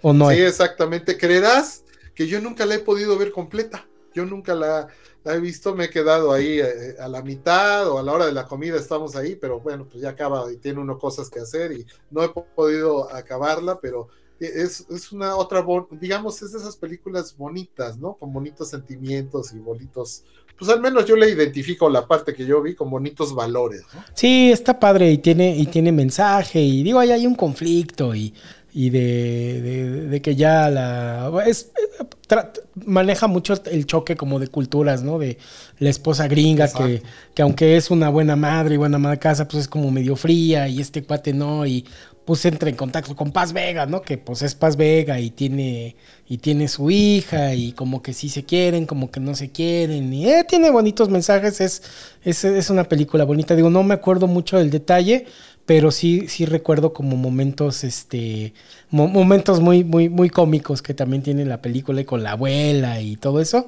Sí, es este, muy recomendable. Y pues Paz Vega en ese momento, antes de que se metiera cuchillo y cosas, también era, creo que era una de las mujeres más, más lindas que había, ¿no? En el momento. Así es. Vamos a, para terminar, terminamos los top 10, o el top 6 en este caso de, de Kata y de, el top 10 de Sofi. Eh, para decir el comentario que nos hace aquí mi hermano Toñín, dice: Comparto la versión original de Amor sin Barreras, extraordinaria. Y dice Toñín que si es romántica lo que el viento se llevó, amor enfermizo, pero amor al fin y al cabo. Sí. ¿no? sí, y también. Sí, sí, Sí, o sea, loca, está, bien loca. Scarlett O'Hara. Scarlett O'Hara, ¿no? Y que, creo que es la primera vez que, que, se dicen groserías en el cine, ¿no, mi carnal? Cuando la manda la chingada. Creo que por ahí, sí, algo por ahí es, tiene que ver con ese dato estadio del cine. Y luego acá, tu, mi querido hermano Paco, tu papá, nos pone Taras Bulba, hartos chingadazos e incluye también gran drama de amor. Ahí sí es, así como Romeo y Julieta porque sí, sí has visto Taras Bulba, ¿no? Sí, Fíjate que mi papá insiste, insiste, se le he conseguido un chorro de veces, le he conseguido el libro, pero ni lo he leído ni he visto la película. Es de las que también me, pues me tengo que sentar a ver. Uh -huh. Pues yo, yo, yo, la vi con mi papá porque pues, a mi papá le encantaba y los domingos en la tarde eso que, que, se llamaba cine permanencia voluntaria, que creo que ya lo comenté alguna vez, ¿no? Te ponían las películas y te quedabas así, porque antes en el cine te podías quedar, pagabas un boleto y veías dos películas y, y pues era quedarse, el que se quería quedar se quería quedar, ¿no? Este, bueno, la pasaban los domingos, eh, la actuación es principal desde Jules Breiner haciendo el papel de Taras Bulba, que es el jefe de los cosacos, del ejército cosaco que está invadiendo Polonia, ¿no? En los años 1600 o mil, de esos años remotísimos, ¿no? no ahorita no ubico, pero siempre fue un conflicto en esa zona, ¿no? Y tiene dos hijos, Taras Bulba, que es el jefe, el jefe moral del ejército y el líder auténtico, venerado por todos porque es un gran guerrero, y uno de sus hijos es el galán Tony Curtis, okay. muy joven, Tony Curtis, y bueno, tiene unas batallas épicas, las escenas pues son batallas de esas de caballos, ¿no? Pero en unas explanadas gigantescas, así ya ves como como Corazón Valiente con Mel Gibson, que fue una también súper épica película, con unos escenarios impresionantes y unas batallas, antes de que se hicieran las, las, las, batallas generadas por computadora, ¿no? Pues antes eran con caballos y gente real y madrazos de, de dobles y todo, y caídas y todo. Bueno, pues resulta que, el, hijo, el hijo mayor, que es Tony Curtis, va a, Polonia y va, porque él quiere que sean, aparte de que sean guerreros, que sean hombres cultos, pero termina yendo ahí a una, a una pues, escuela, vamos a decir, de allá del bando contrario, y termina enamorándose de una chica polaca. Y cuando viene el conflicto, queda, ahora sí que el hijo queda entre la espada y la pared, porque por un lado está el honor de su padre, ¿no? pero por el otro está la vida de su amada y de la familia de su amada. Entonces, es una cosa verdaderamente impresionante, o sea, vale la pena. A mí me, me maravilló las veces que la vi en, cine y ya creo que tiene como 40 años que no la veo, ¿no? En el cine, en la tele. Y la vi con mi papá y siempre fue de sus favoritas y cuando aparecía la veíamos juntos, ¿no? Pero tuve la suerte de esos, de, de, esas que anda uno en las ferias del libro o en las, no, en la Ciudadela, creo que andaba en la Ciudadela, no era feria del libro, de esos libros que te venden usados y todo eso, y de repente que veo la novela de Taras Bulba, ¿Mm? y así un librito y que me la llevo y me encantó, me conmovió mucho, está bien padre, digo, ya había visto, pero ya ves que las, los libros pues traen otros muchos más elementos, mucho más detalle y mucho, no, no, la, expresividad, el amor, el amor que en determinado momento es como un amor culpable, porque te estás enamorando del enemigo, ¿no? Entonces, sí, sí, es, es padrísima esa de Taras Bulba. Y también, cuando, por ejemplo, cuando ganan una batalla y los cosacos cómo festejan, cómo dices, wow, esos sí eran nombres, ¿no? O sea, festejaban, se echaban sus chupes. Por ejemplo, hay una escena buenísima, acaban de hornear un pan, un pan así, pero un pan así como de metros, ¿no? O sea, grandotote, un panzote. Le echan el chupe encima, o sea, le echan el vino o el vodka que estaban tomando y le prenden fuego. Ay, güey. Y órale, a comérselo así. No, no, no buenísimo, buenísimo. Se, me figuró. Y la actuación. Se me, se me, perdón, Carnal, se me figuró como los peladazos esos del estadio que le echaban, este, que le echaban bacacho, no sé qué, eran una sandía, ¿no? Y que se la comían así. Ah, sí, o, las, o las naranjas inyectadas. Por ejemplo, había gente en los estadios que obvio no te dejan meter el chupe la botella como tal, ¿no? Bueno, pero antes sí te dejaban llevar naranjas, era muy común, pero las, había, no faltaba quien las inyectaba con chupe. Ah, ay, papá, qué naranja. Así ah, no, es la maravilla. Es, es, excepcional, ¿no? La de Taras Bulba y también nos pone Doctor Shivago con Omar Sharif y Julie Christ. Entonces, Geraldine Chaplin y Ale Guinness. Ahí nos pone tu papá. Ale Guinness, que es ni más ni menos que Obi-Wan, que no vi. Obi-Wan, que no vi. Pone mi papá también cuando el cosacote carga un caballo. Sí, esa, esa escena siempre me la platica con, con mucha sorpresa, mi papá. No, te voy a decir, no te voy a quemar, pero cuando la veas, hay un momento en que uno de los grandes guerreros se siente ofendido con el hijo de antes, antes de que se enamorara, cuando todavía no conocía a la muchacha, ¿no? Todavía eran todos el clan y toda la onda. Hay un momento en que por la cuestión del honor lo, lo reta, ¿no? Y el reto, nada más dije, no manches, o sea, sí, no dudo, pues debe estar documentado y todo eso, que hacían esas cosas los cosacos. Pero aquí, eh, tú también la ves y dices, oye, es una producción de 1960. Y hay veces que los trucos de cámara que en su momento fueron muy novedosos, acá dices, no, no manches, se ve chafísima, ya se ve viejísima. Pero bueno, vamos a ubicarnos en aquel momento. El reto que tuvo el director para hacer ciertas... Y es que dice, eh, ¿sabes qué? Te reto, pero en vez de agarrarse a espadazos, a balazos, a cuchillazos, la competencia era saltar una zanja con el caballo. Pero la onda es que tenías que ir avanzando y la zanja se va ensanchando. Entonces cada vez le cuesta más trabajo al caballo. Y a esa altura, nada más te ponen la toma, no manches, es como un kilómetro de profundidad, güey. O sea, se, es un, es, por eso te digo, esos sí eran hombres, hombres, mano, los canijos cosacos, bien locos, pero poniendo a, toda prueba, ¿no? Su, su, valor y el honor y todo. Entonces, tiene muchos elementos, es una película que, que tiene ese, realmente es el conflicto, ¿no? El conflicto final, pero no gira todo en torno al amor romántico, ¿no? La película como Entonces, pero sí, sí tiene su partecita de, de conflicto y de nudo romántico. Muy bien, este nos hace la referencia, mi tío Toño, que estarás vulva de Nikolai Gogol, dando el dato del preciso del autor.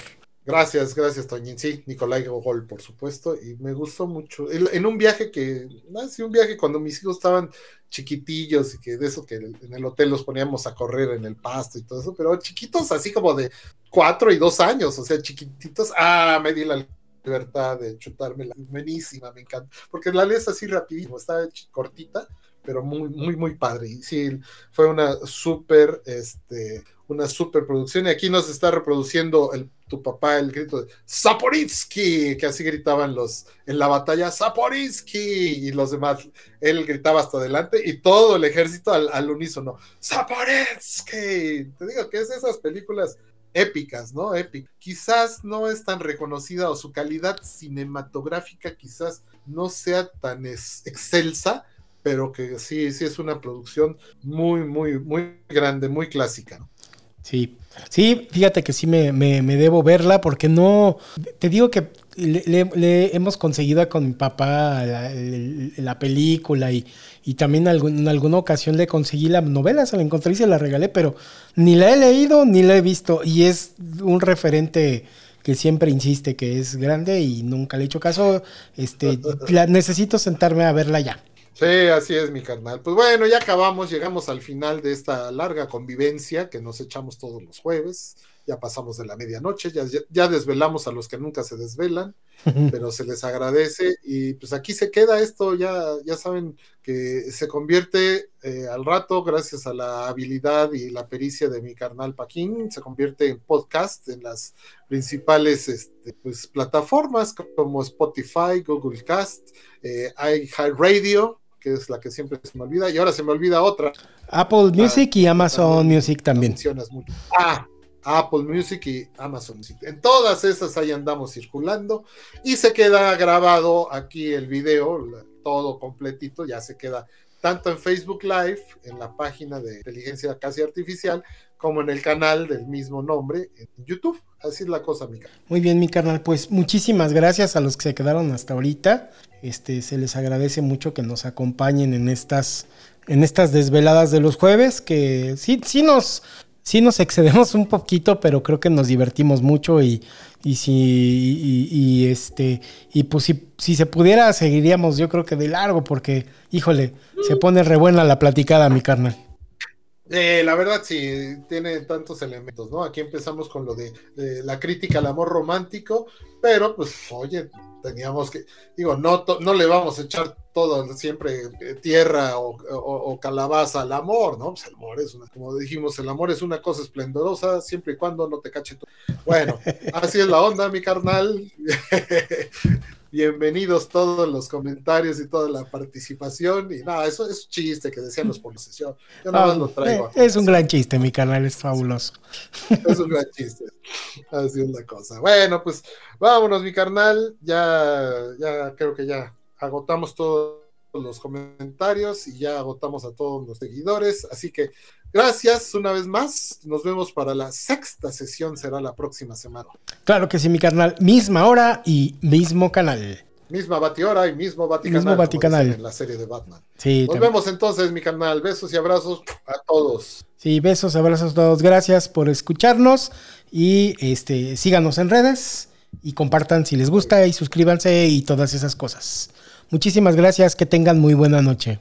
Ah, saludos a Saludos a mi amigo Charlie, Carlos Romero, el doctor Carlos Romero, que nos vio en el, en el anterior, lo vio, lo, vio diferido y hasta le dio risa cuando no. ¿Te acuerdas aquel programa donde no, no podíamos cortar o no, no se podía acabar la transmisión? Sí. Dice, oye, eso estuvo muy chistoso, que no podían acabar el programa.